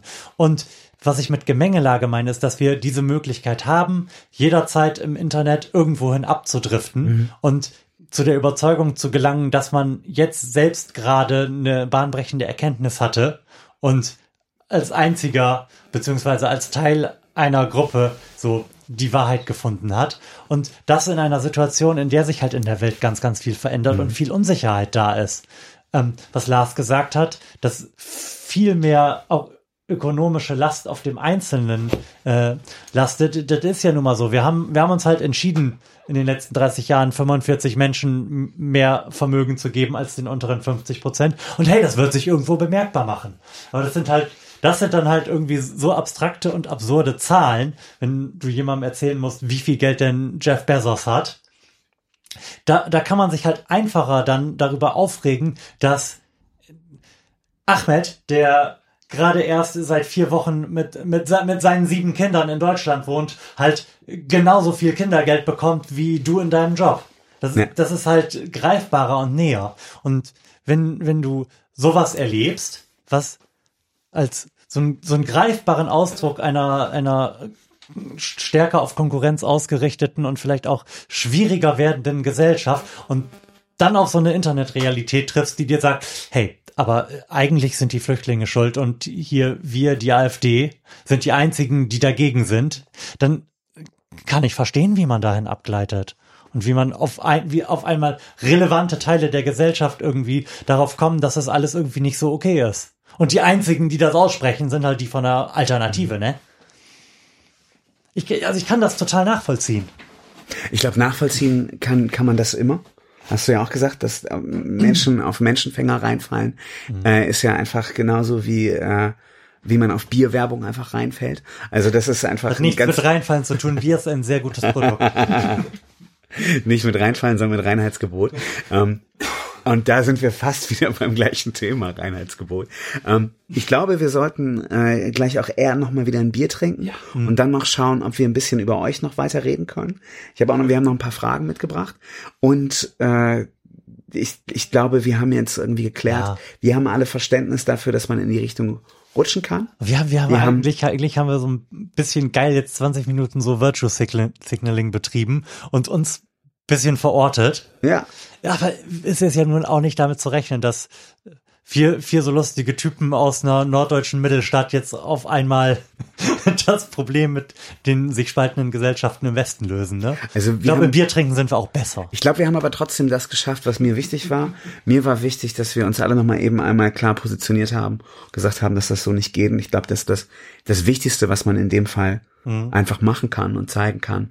Äh, das ist verständlich. Es gibt irgendwie Tendenzen in verschiedene Richtungen, aber es gehört sich irgendwie äh, für eine offene und bunte Gesellschaft zu kämpfen. Und ich glaube, dieses Statement haben wir alle indirekt oder direkt gerade gebracht. Und darauf sollten wir, glaube ich, noch ein Bier trinken. Auf jeden. So. Vor allem, weil du sie immer so, so wunderbar vorstellst. Habt ihr noch Bock auf ein Bockbier? Ich habe schon wieder eins.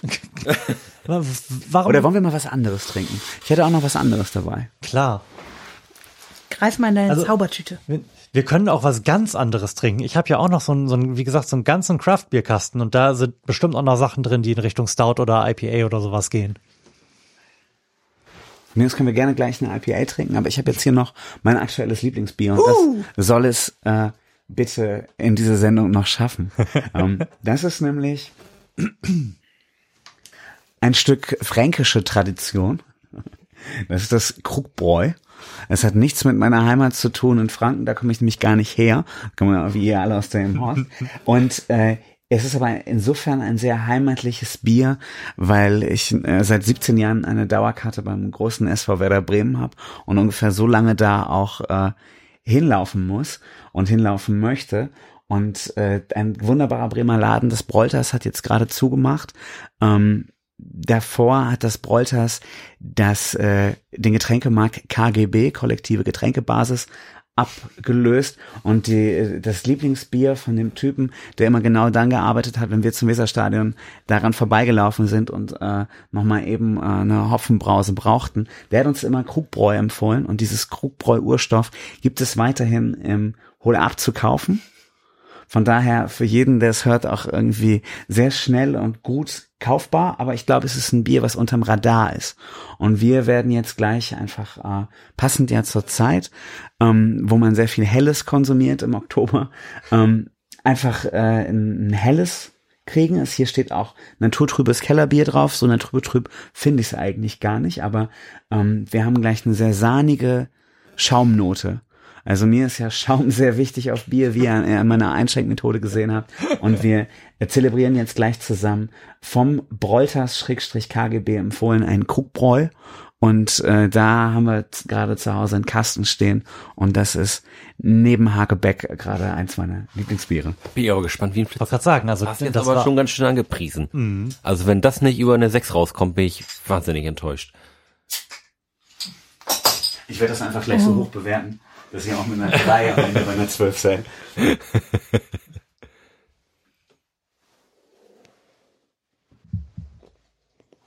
oh. Ja, man sieht, es schenkt ein Freund des Schaums ein. Straffes 70-30-Verhältnis. Aber wie gesagt, wir wissen ja, dass das dauert, bis hier alle Biere eingeschenkt sind. Oh, habe- hast es aber sehr gut mit mir gemeint. Weißt du? Ein Schlückchen. Ah, wunderbar. Also ich bin jetzt wirklich, wirklich gespannt. Wir sind ja auch meistens, wenn wir hier Craft Beer verköstigen, sind wir mit den Klappentexten quasi eins. Und wenn das dann auf die Art und Weise angepriesen wird, auf Klappentexten, wie du das jetzt gerade vokalistisch geleistet hast, dann geht das auch durchaus in unsere Bewertung ein. Also wenn du jetzt zu hoch gestapelt hast, ah, müssen wir mal So, sehen. das, ne? wie gesagt, das werden wir gleich sehen. Äh, Im Verhältnis zum Craft Beer sind wir halt eben bei einem klassischen Bier, bei einem hellen, was ja nicht so facettenreich ist. Weil du eben nicht so viele verschiedene Hopfensorten da reinprügelst, um dann irgendwie äh, eine bunte Zitrusnote reinzukriegen. Das haben wir natürlich in dem Fall jetzt nicht. Ähm, ihr seht an meinem Bier, ich habe es ja sehr schäumig auch eingeschenkt. Also zumindest äh, Florian und ich, wir haben noch die Chance, da ja den Schaum zu probieren. Bei dir wird es ein bisschen eng, Lars. Ähm, wollen wir einmal riechen und dann anstoßen? Klar. Ich finde, es riecht relativ schwer. Also ein Kellerbier hätte ich da jetzt auch rausriechen können. Behaupte ich jetzt einfach mal.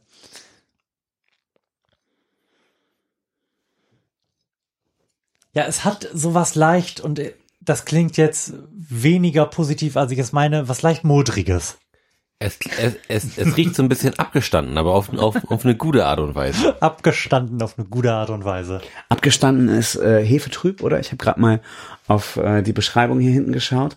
Würde sagen, abgestanden ist bestimmt einfach Hef Hefetrüb und ist ja infiltriert, äh, infiltriert, unfiltriert. Ja, dann Aber trüb finde ich das jetzt nicht, muss ich mal Nein. eben so sagen. nee, genau, trüb ist es nicht. dann Naturtrüb lass doch es dieses Bier mal unsere Also das- Kehlen infiltrieren. Das, das gibt schon mal zwei Punkte also für, für die schamlose Lüge.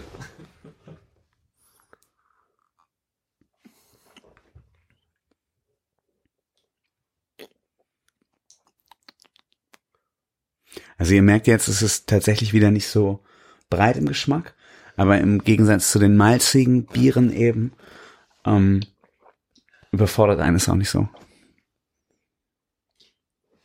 Ich mag das nicht so gerne.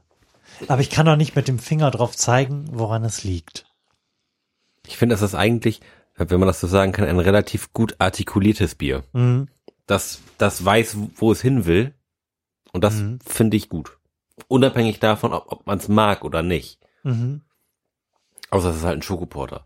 Also ich habe ich habe ein bisschen den Eindruck, dass das gerne ein Bier sein möchte, was man gut wegtrinken kann. Aber das kann ich nicht, weil mir der Geschmack irgendwie nicht gefällt. Du, du bist ja auch nicht so der Weizenfan, ne? Nee, gar nicht. Ja, es ist, es ist, also ich würde jetzt auch nicht sagen deutlich hefig, aber es ist halt deutlich hefiger als die anderen Biere, die wir bisher getrunken haben. Also das geht mir halt dann schon in eine Richtung, die ich nicht so gerne mag. Ich bin ja, bin ja eher Weizenfan und trinke und trinke auch Mhm. gerne einen Weizen. Und das geht, finde ich, genau in, in die ri- richtige Spur. Es, es ist kein, kein Weizen in dem Sinne. Genau, also die, Leute, die das jetzt hören und jetzt auf mal irritiert sind, dass wir auf mal von Weizen sprechen, wo wir ein Helles in der Hand haben, ist es hefig, Ja. eben wie so ein, so ein Weizen, aber geht ja von dieser dieser Soßigkeit Ja. eines Ja. Weizen, ja, äh, da Ja. ist es ja von weg. Ja, tot, also total. Also wir trinken jetzt hier keine Sauce Hollandaise, wie so ein, so ein, so ein Weizen eigentlich ist. Sauce Hollandaise. Also mir fehlt so ein bisschen die Cremigkeit, die du da angepriesen hast. Ich finde, das legt sich so bitter auf die Zunge und bleibt da auch erstmal so trocken drauf, aber cremig, Ich glaube, du hast jetzt auch mehr an. Schokoporter gedacht, aber das könnte sein. habt ihr das schon mal in Irland ähm, Guinness getrunken? Das ist ja echt mehr so Ja, ein das ist jetzt Nachtisch. ja die Definition. Und ich Von glaube, Cremigkeit. Genau, und ich glaube, da sind wir natürlich nicht. Das ist schon ein helles, was so ein bisschen Schaum drauf hat, aber ähm, ich finde, es hat, hat irgendwie cremigeren, cremigeren Schaum als andere Biere. Als zum Beispiel so ein klassisches Will jemand mal eine Nummer droppen? Auch wenn ich mich damit jetzt vielleicht bei unseren Gästen unbeliebt mache, aber das bekommt von mir eine Starke durch, zwei. durchaus wohlmeinende vier. Ich schließe mich dem an. Also ich bin ehrlich gesagt auch nicht so der Fan davon. Ich ähm, muss sagen, ich find's eigentlich ganz gut. Ich würde dem Ganzen jetzt eine 6 geben. Weil es ein, ein Bier ist, das weiß, was es will. So. Genau, ich finde, es geht in eine andere Richtung als diese klassischen Pilze. Und ähm, Pilz kann man immer genug trinken. Und da ist jetzt einfach mal eine andere Richtung. Du sagst, es geht klar in eine Richtung. Ich finde, als Alternative kann man das machen. Es ist cremig, schaumig, schön. Ich mag tatsächlich, glaube ich, die, die schankigeren Biere sonst eigentlich lieber, aber die sind dichter am Pilz. Also im, im Sinne der Alternative, die man unbedingt braucht. Die Alternative für Timo ist für mich dann äh, praktisch eine, was habe ich eben glaub, vergeben? Ich glaube eine sieben, ähm, sieben oder acht, da bin ich eher. Ich notiere und dann rechne ich nachher mal, sofern ich dann noch in der Lage dazu sein werde. Ich weiß ja nicht, wie viel von diesen da jetzt noch drei liegenden Flaschen und eines ja noch im Kühlschrank wir noch verköstigen werden. Ja, ich muss mich, glaube ich, so langsam ein bisschen zusammenreißen. Ich muss ja nachher Ja. noch mit dem Auto nach Hause fahren. ähm, also ich bin jetzt, glaube ich, so langsam raus. Das ist völlig in Ordnung, Lars. Selbstverständlich sind wir alle maßlos enttäuscht davon, dass du nicht mit dem Kickboard hierher gekommen bist. Ich glaube jetzt so, so insgesamt hatte ich jetzt eine Flasche Bier, bestimmt schon. mhm. Wie viel Prozent hat denn das überhaupt? Auch eine wichtige Frage, die wir jetzt sagen. gar nicht in die Bewertung mit einbeziehen konnten. Was sagt ihr vom Geschmack? Was wollt, würdet ihr raten? Also viel ist das nicht. Also mehr als 5,5 wird es nicht haben beim Nee, Gefühl. denke ich auch nicht. Sag mal eine klare Zahl. 5,2. Ja, 5,5. 4,9. Bei mir könnte man jetzt denken, ich hätte schon geguckt. Ich hätte dem Ganzen 5,6 gegeben. Mal schauen. Florian hat gewonnen, es sind 5,4. Also selbstverständlich. Wenn, wenn ich irgendwelche Kompetenzen habe, dann, dann spielen sie sich auf jeden Fall im Bereich des gepflegten Alkoholismus an. Aber du hast gerade davon gesprochen, dass du noch Themen oder wahlweise Fragen am Start hättest, ne? Genau, eine Frage, die die, ja Die- die du schon lange- länger ein unter dem bisschen- Herzen bisschen- trägst. Nee, ein bisschen beantwortet habe. aber ähm, ist schon schon die, wenn wir jetzt über den den Rechtsruck gesprochen haben, was beschäftigt euch denn gerade an äh, gesellschaftlichen Themen ganz doll neben dem Klimawandel? Also, Jetzt hast du eigentlich die großen beiden gerade aufgezählt. Ha. Ich muss mal, ich, ich, ich sinniere mal ganz kurz.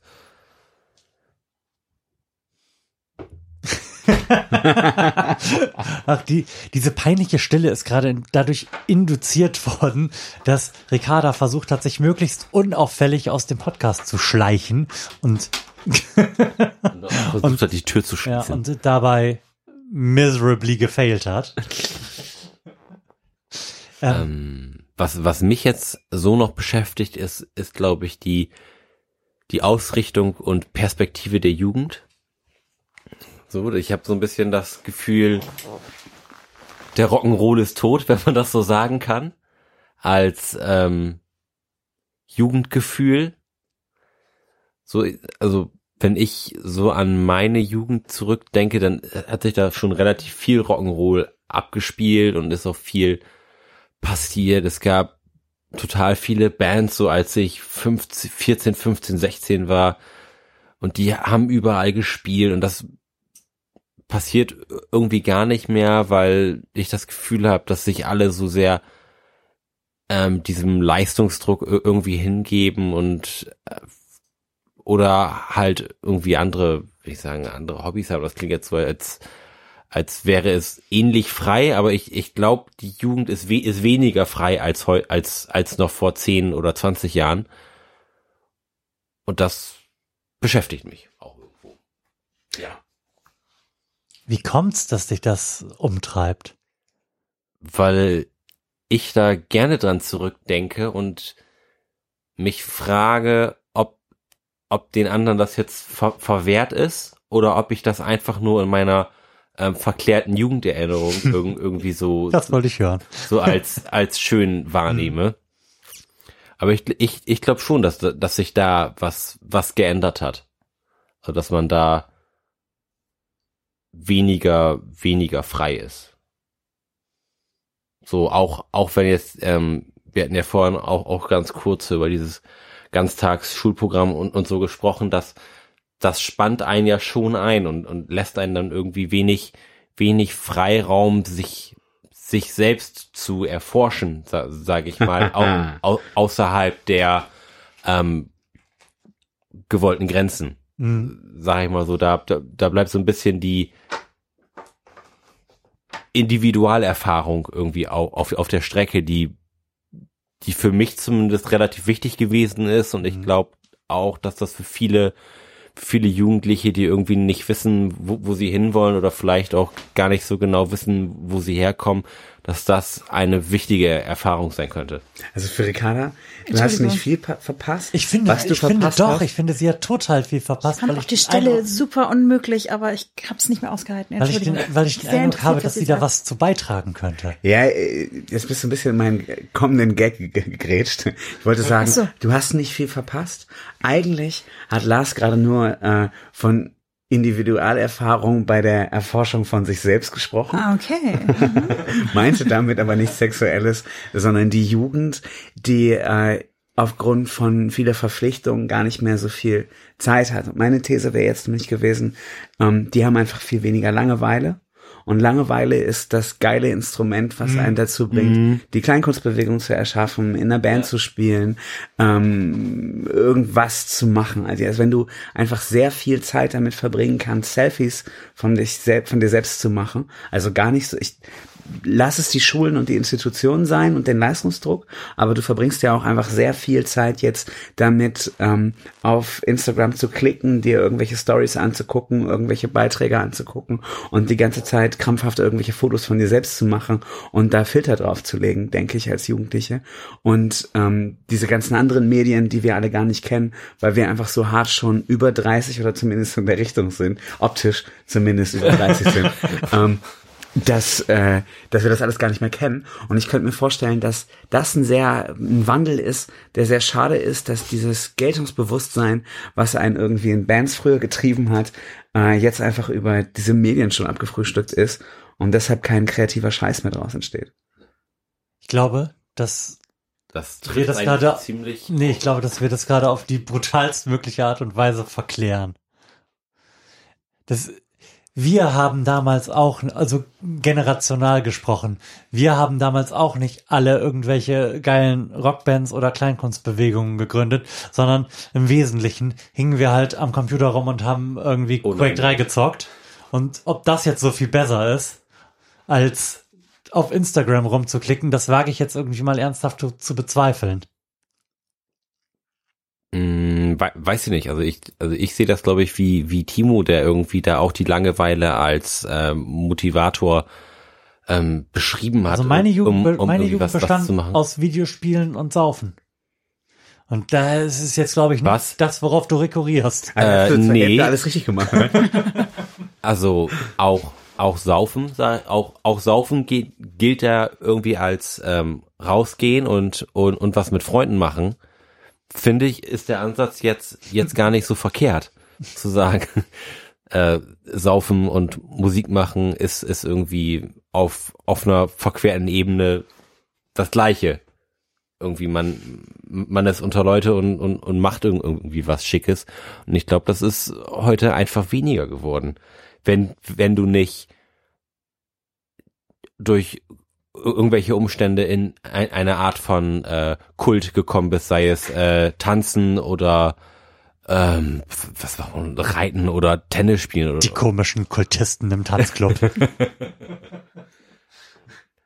Dann glaube ich, geht, geht weniger so. Also so sozial, weil, weil du deine sozialen Bindungen jetzt irgendwie über Instagram befriedigst ähm, auch, auch wenn du direkt irgendwie gar keinen Kontakt mehr mit deinen Freunden hast, ähm, siehst du ja trotzdem, was, was bei denen passiert, wenn die irgendwie eine neue Story posten. Man, man weiß, was bei sich abgeht, ohne dass man überhaupt vielleicht wochenlang irgendwie ein Wort miteinander gesprochen hat. So dass die, die persönliche Bindung wird unpersönlicher. Ja, und einseitiger. Also man schießt ja. raus und aber reagiert gar nicht mehr darauf. So. Ja. Oder? Aber, aber so, so geht's ja auch, auch über Kreuz, ne? Also wenn, wenn ich jetzt was, meine Story poste, guckt Flo sich die an und wenn Florian seine postet, guck, guck ich, ich mir Weiß die an. Ich weiß noch nicht mal, wie man eine Story postet. Das geht dich auch gar nichts an. ähm, ähm aber ja, so, so wird, wird man, glaube ich, relativ asozial irgendwie. So. Punkt.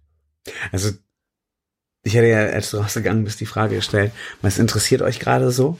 Außerhalb von Klimawandel und Rechtsradikalismus oder Extremradikalismus oder Recht, irgendwas? Also Radikalismus interessiert mich schon sehr. Können Sie mir da vielleicht noch irgendwie ein bisschen was zu erzählen? da würde ich wohl mitmachen. Nein, aber ich meine, was, was, also Lars hat das jetzt irgendwie, glaube ich, ganz geil erklärt. Wenn wir, wir können jetzt abdriften und in die Richtung kommen, das noch weiter aufzuweichen. Mhm. Aber ich finde eigentlich spannend, was bei dir noch so los ist. Naja, ich bin vor einem Jahr Papa geworden und schon, schon allein der Umstand, dass wir von unserem Krankenhaus weggeschickt wurden, weil gerade keine Kapazitäten da waren zur Geburt. das lenkt nochmal den Blick auf einen anderen, vorher vielleicht noch nicht so beleuchteten gesellschaftlichen Blickwinkel. Wir haben halt, wir haben halt überall Mangel. Mhm. Also ich, ich habe so langsam und das verstärkt sich, je länger ich Erfahrungen mit der Gesellschaft um mich herum und einem kleinen Baby mache. Ähm, das, das verstärkt sich einfach, dass ich das Gefühl habe, also eigentlich ist es in Deutschland gar nicht mehr so geil, wie Deutschland das Gefühl hat, dass es ist. Ähm, wir, wer, unser Kind wird, wenn es soll, wenn es ungefähr zwei ist, zum Augenarzt gehen. Das macht man so. Also wir, wir müssen uns jetzt einen Termin holen. Also die ist jetzt eins. Boah, ne? Und ähm, wir konnten lange nicht vernünftig mit, mit der Auto fahren, weil sie das richtig scheiße gefunden hat und sie nur in der Trage gelebt hat und dann musste ich zum Beispiel mit der Bus fahren, um zum Kinderarzt zu kommen. Der Bus fährt hier einmal die Stunde, dann kostet mich das hin und mhm. zurück fünf Euro. Das ist auch nicht, auch mal nicht so geil. Mhm. Also ich, ich erlebe relativ stark da, dadurch, dass ich an Infrastrukturen jetzt gebunden bin, die ich vorher gar nicht wahrgenommen habe. Kinderärzte, Hebammen im Krankenhaus der öffentliche Nahverkehr, dass das irgendwie alles nicht so geil ist. Und das ist ein Thema, was mich umtreibt. Und dazu ähm, treibt mich stärker einfach dadurch, dass ich eine Tochter habe und den Eindruck habe, dass äh, Mädchen in unserer Gesellschaft unvorteilhaft erzogen werden. Ähm, auch das Thema rosa-hell-blau-Falle und Gender gerade relativ stark um. Wir hatten unsere Tochter zwei Wochen lang in der Kita-Eingewöhnung, bevor wir nicht aus diesem Grund, sondern aus einem persönlichen beschlossen haben, dass sie nicht in, in die Krippe gehen wird. Aber die Erfahrungen, die wir da gemacht haben, waren halt auch, dass diese Krippe zwar offiziell irgendwie da ein gewisses Bewusstsein für hat, dass es vielleicht nicht das Richtige ist, äh, Mädchen beizubringen, dass sie nicht mit dem Bagger, sondern mit der Puppe spielen sollen. Aber dass das bei den Erzieherinnen, die da mit den Kindern unterwegs gewesen sind, persönlich halt überhaupt noch nicht angekommen ist. Das treibt mich um. Insbesondere, weil auch die Großeltern da eine Katastrophe sind, schön groß. Jetzt musst du noch ganz speziell sagen, welche. Oder alle vier. speziell die von meiner Seite der Familie. Hallo Mama. aber ich, ich kann, auch das, ich kann das wieder verstehen. Also, wir sagen denen das, aber natürlich fällt das schwer, irgendwie die, die letzten 55 Jahre eigene Erziehung, eigenes Leben da abzustreifen, ne? Ja, vor allem, die wollen natürlich ein süßes Mädchen. Wenn da jetzt schon ein Mädchen gekommen ist und dass äh, es irgendwie Grenzen von ein süßes Mädchen geben kann und dass das dieses süße Mädchen halt auch einfach relativ viele andere coole Sachen machen kann. Ja. Ähm, das hat man, glaube ich, gar nicht so hart im Blick. Das sind ja halt auch, das, es ist ja nicht so, dass die Großeltern oder auch andere Leute da jetzt aktiv und aus dem Bewusstsein, was unternehmen zu müssen, versuchen würden, das Kind in eine bestimmte Richtung zu drängen, sondern das passiert unbewusst und auch eher unterschwellig, wenn in irgendeiner nebensächlichen Bemerkung gesagt wird, ach, die, ähm, eu- eure Tochter baut doch bestimmt nicht alles auseinander, die ist doch ein Mädchen. ne? Während sie die gegenteilige Erfahrung halt äh, gerade bei ihren männlichen Enkelkindern machen. Dass die alles auseinandernehmen. Natürlich nimmt die auch alles auseinander. Ich habe hier einen, einen Haufen Ikea-Kartons hingestellt, damit man die Sachen wiederfindet. Weil sie, weil sie dann, weil sie Sachen gerne ein- und ausräumt und die dann da wenigstens reinschmeißt. ja, Soll ich mal noch eine andere Frage bringen? ähm, Immer noch eine andere Frage. Nee, la, lass uns lieber noch ungefähr 20 Sekunden peinlich anschweigen. Oder wollen wir noch ein Bier trinken? Wir besser. können auch noch ein Bier trinken. ähm, aber wir dürfen jetzt zur Hälfte schon fast nicht mehr. Ähm, zur Not können wir dich auch nach Hause bringen, denke ich. Oder ich wollte gerade sagen, du bleibst einfach hier. Ich wohne dann hier. Für immer. Endlich. Endlich, darauf habe ich gewartet. Wenn wir hier jetzt gerade eigentlich auch sind als Repräsentanten eurer Hörer, ähm, ihr redet immer von zwei Hörern.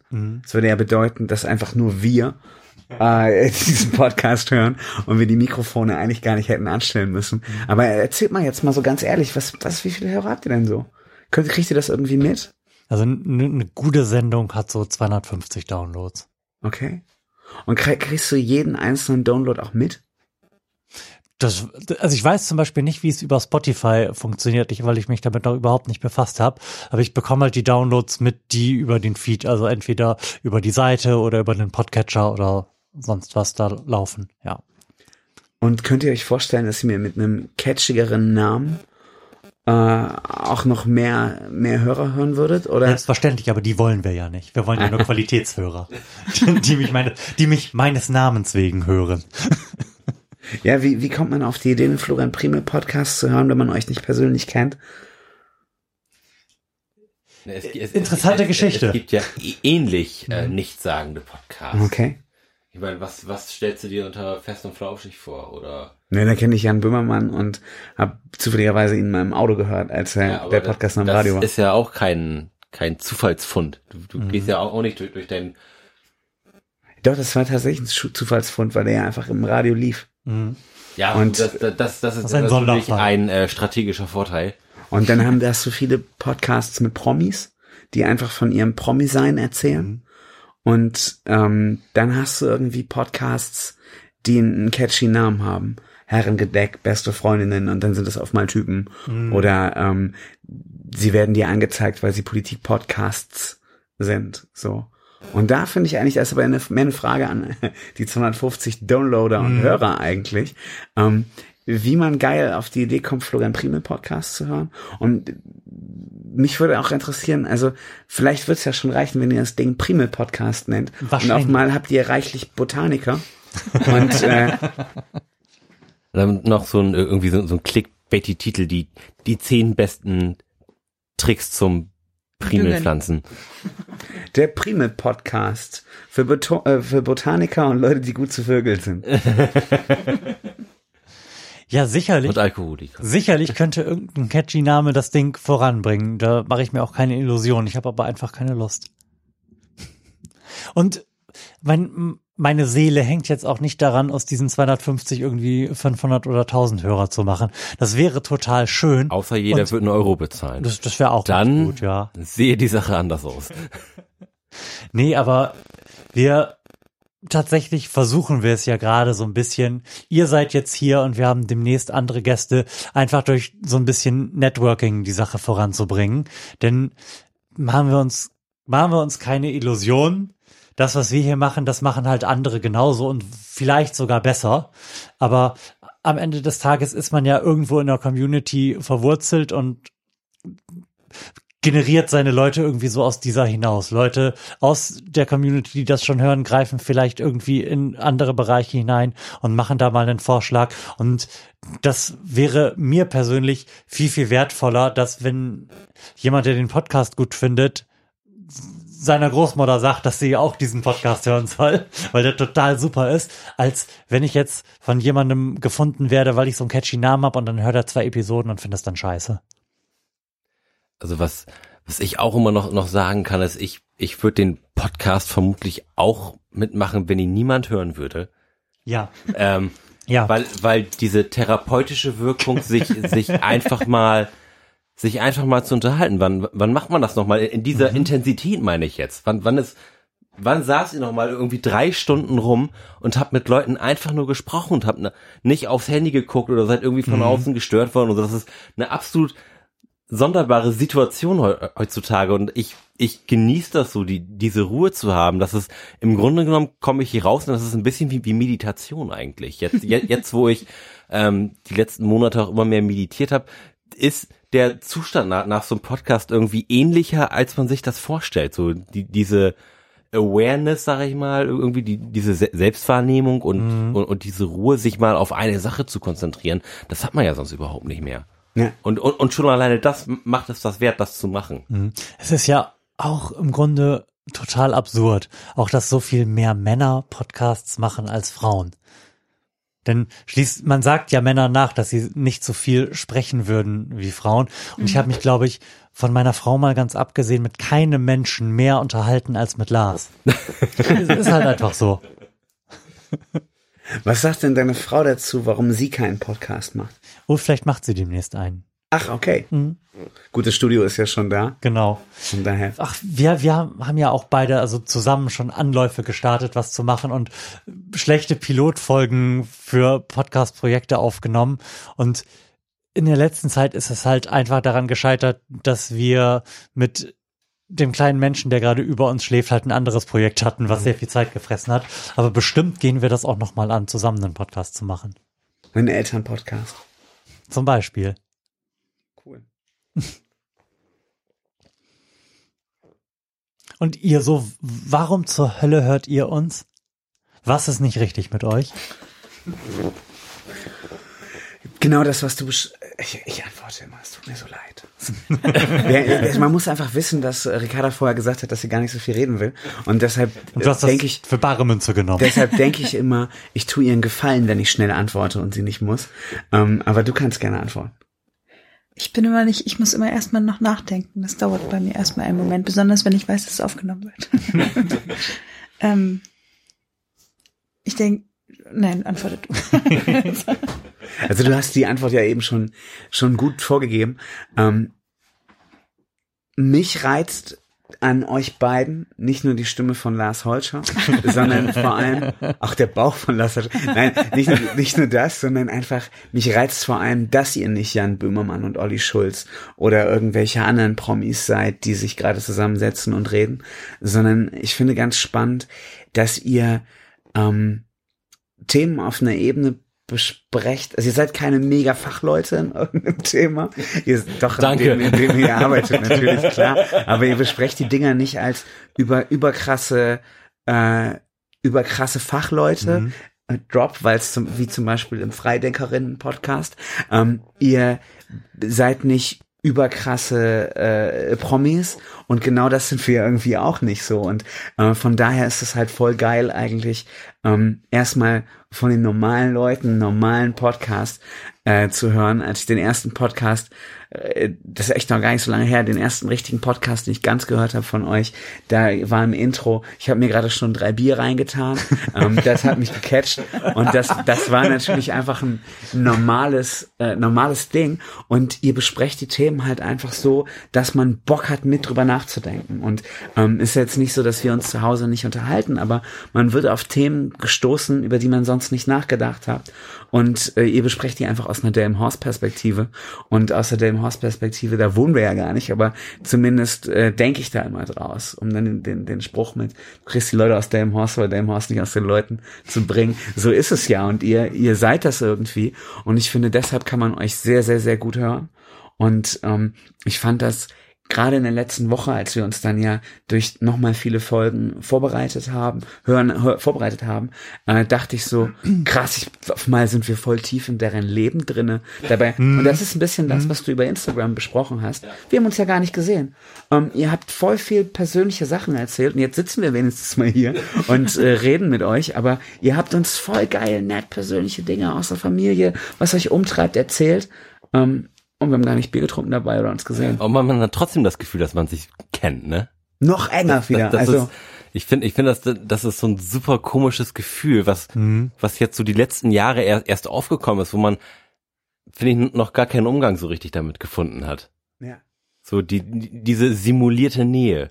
Das hat so ein bisschen was von so Serienstars oder so, so, ähm, man kennt Leute aus dem Fernsehen und trifft die und sagt, ach Mensch, hey, kennen wir uns nicht aus der Schule? Ah, du kommst mir doch so bekannt vor. Mensch, wir sind so nah.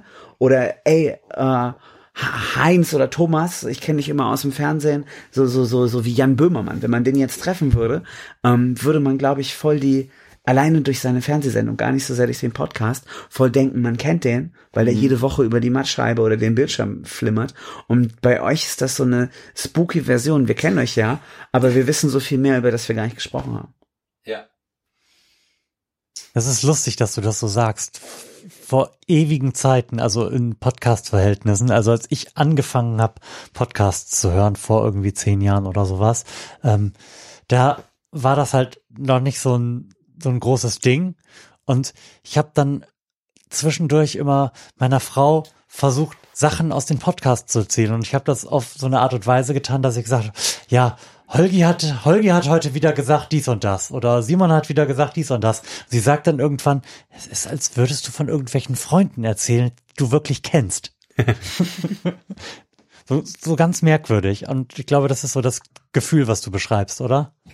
Genau, und eben diese Ebene, dass wir euch ja auch noch wirklich kennen. Und ähm, dass man dann aber wirklich schnell ist. Ich meine, du sagst wenigstens noch, Holgi hat gesagt. Ähm, wenn du sagen würdest, ich habe letztens gehört, oder da war einer, der hat mir erzählt. Ich hatte mal einen Kollegen, der hat äh, immer behauptet, ähm, Kabarettisten hätten ihm persönlich Gags erzählt und hat die dann erzählt.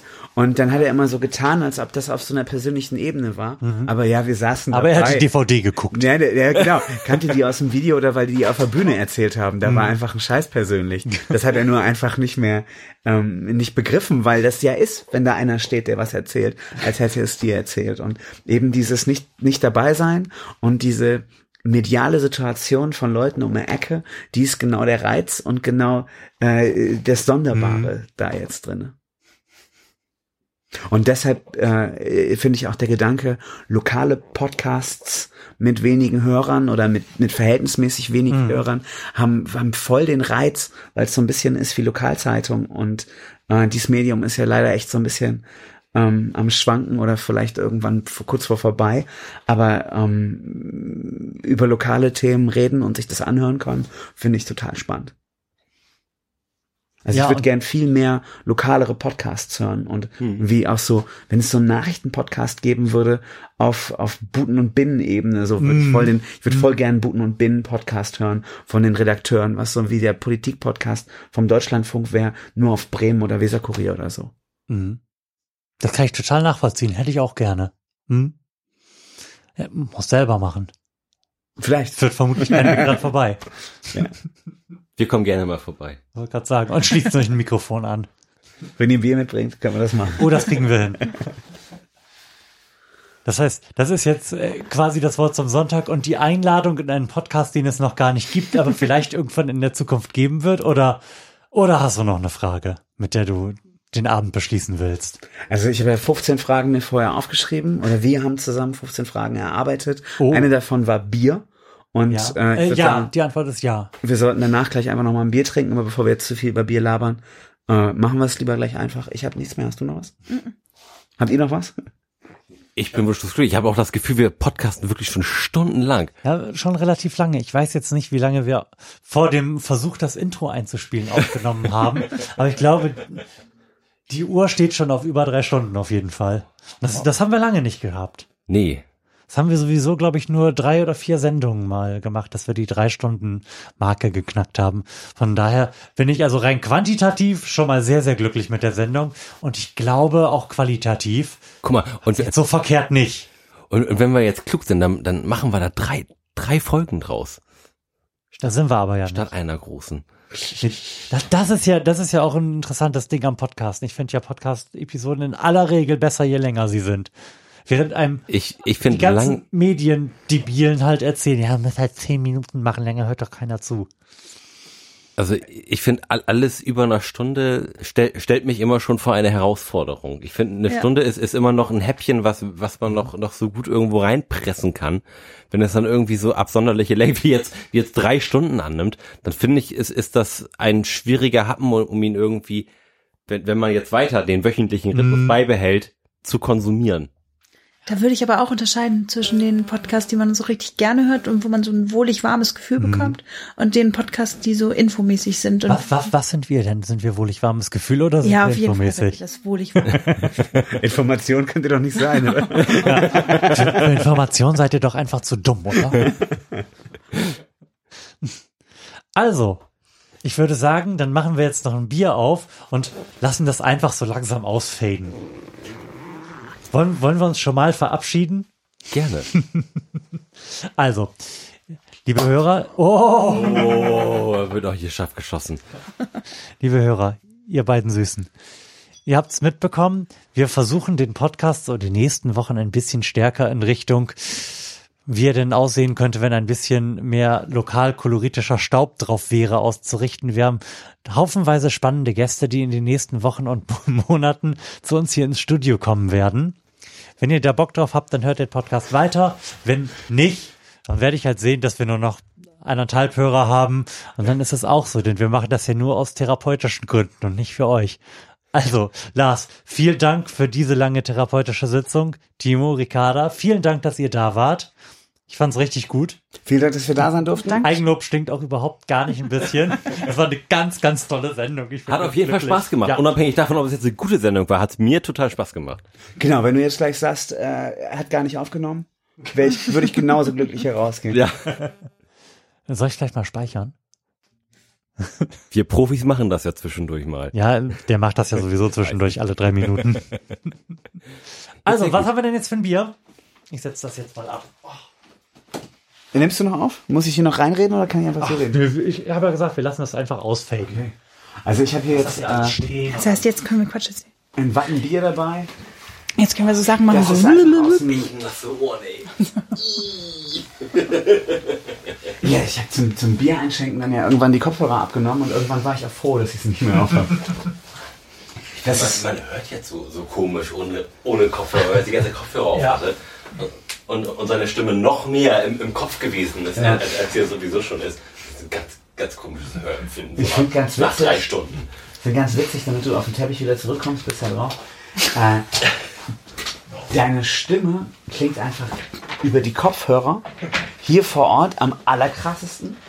Ähm, gar nicht so krass wie, wie über mein fisseliges Autoradio oder ähm, Und äh, ich, ich finde ganz witzig, wie, wie der Unterschied jetzt Ja. ist. Sonst hast du einfach nur voll die tiefe Stimme.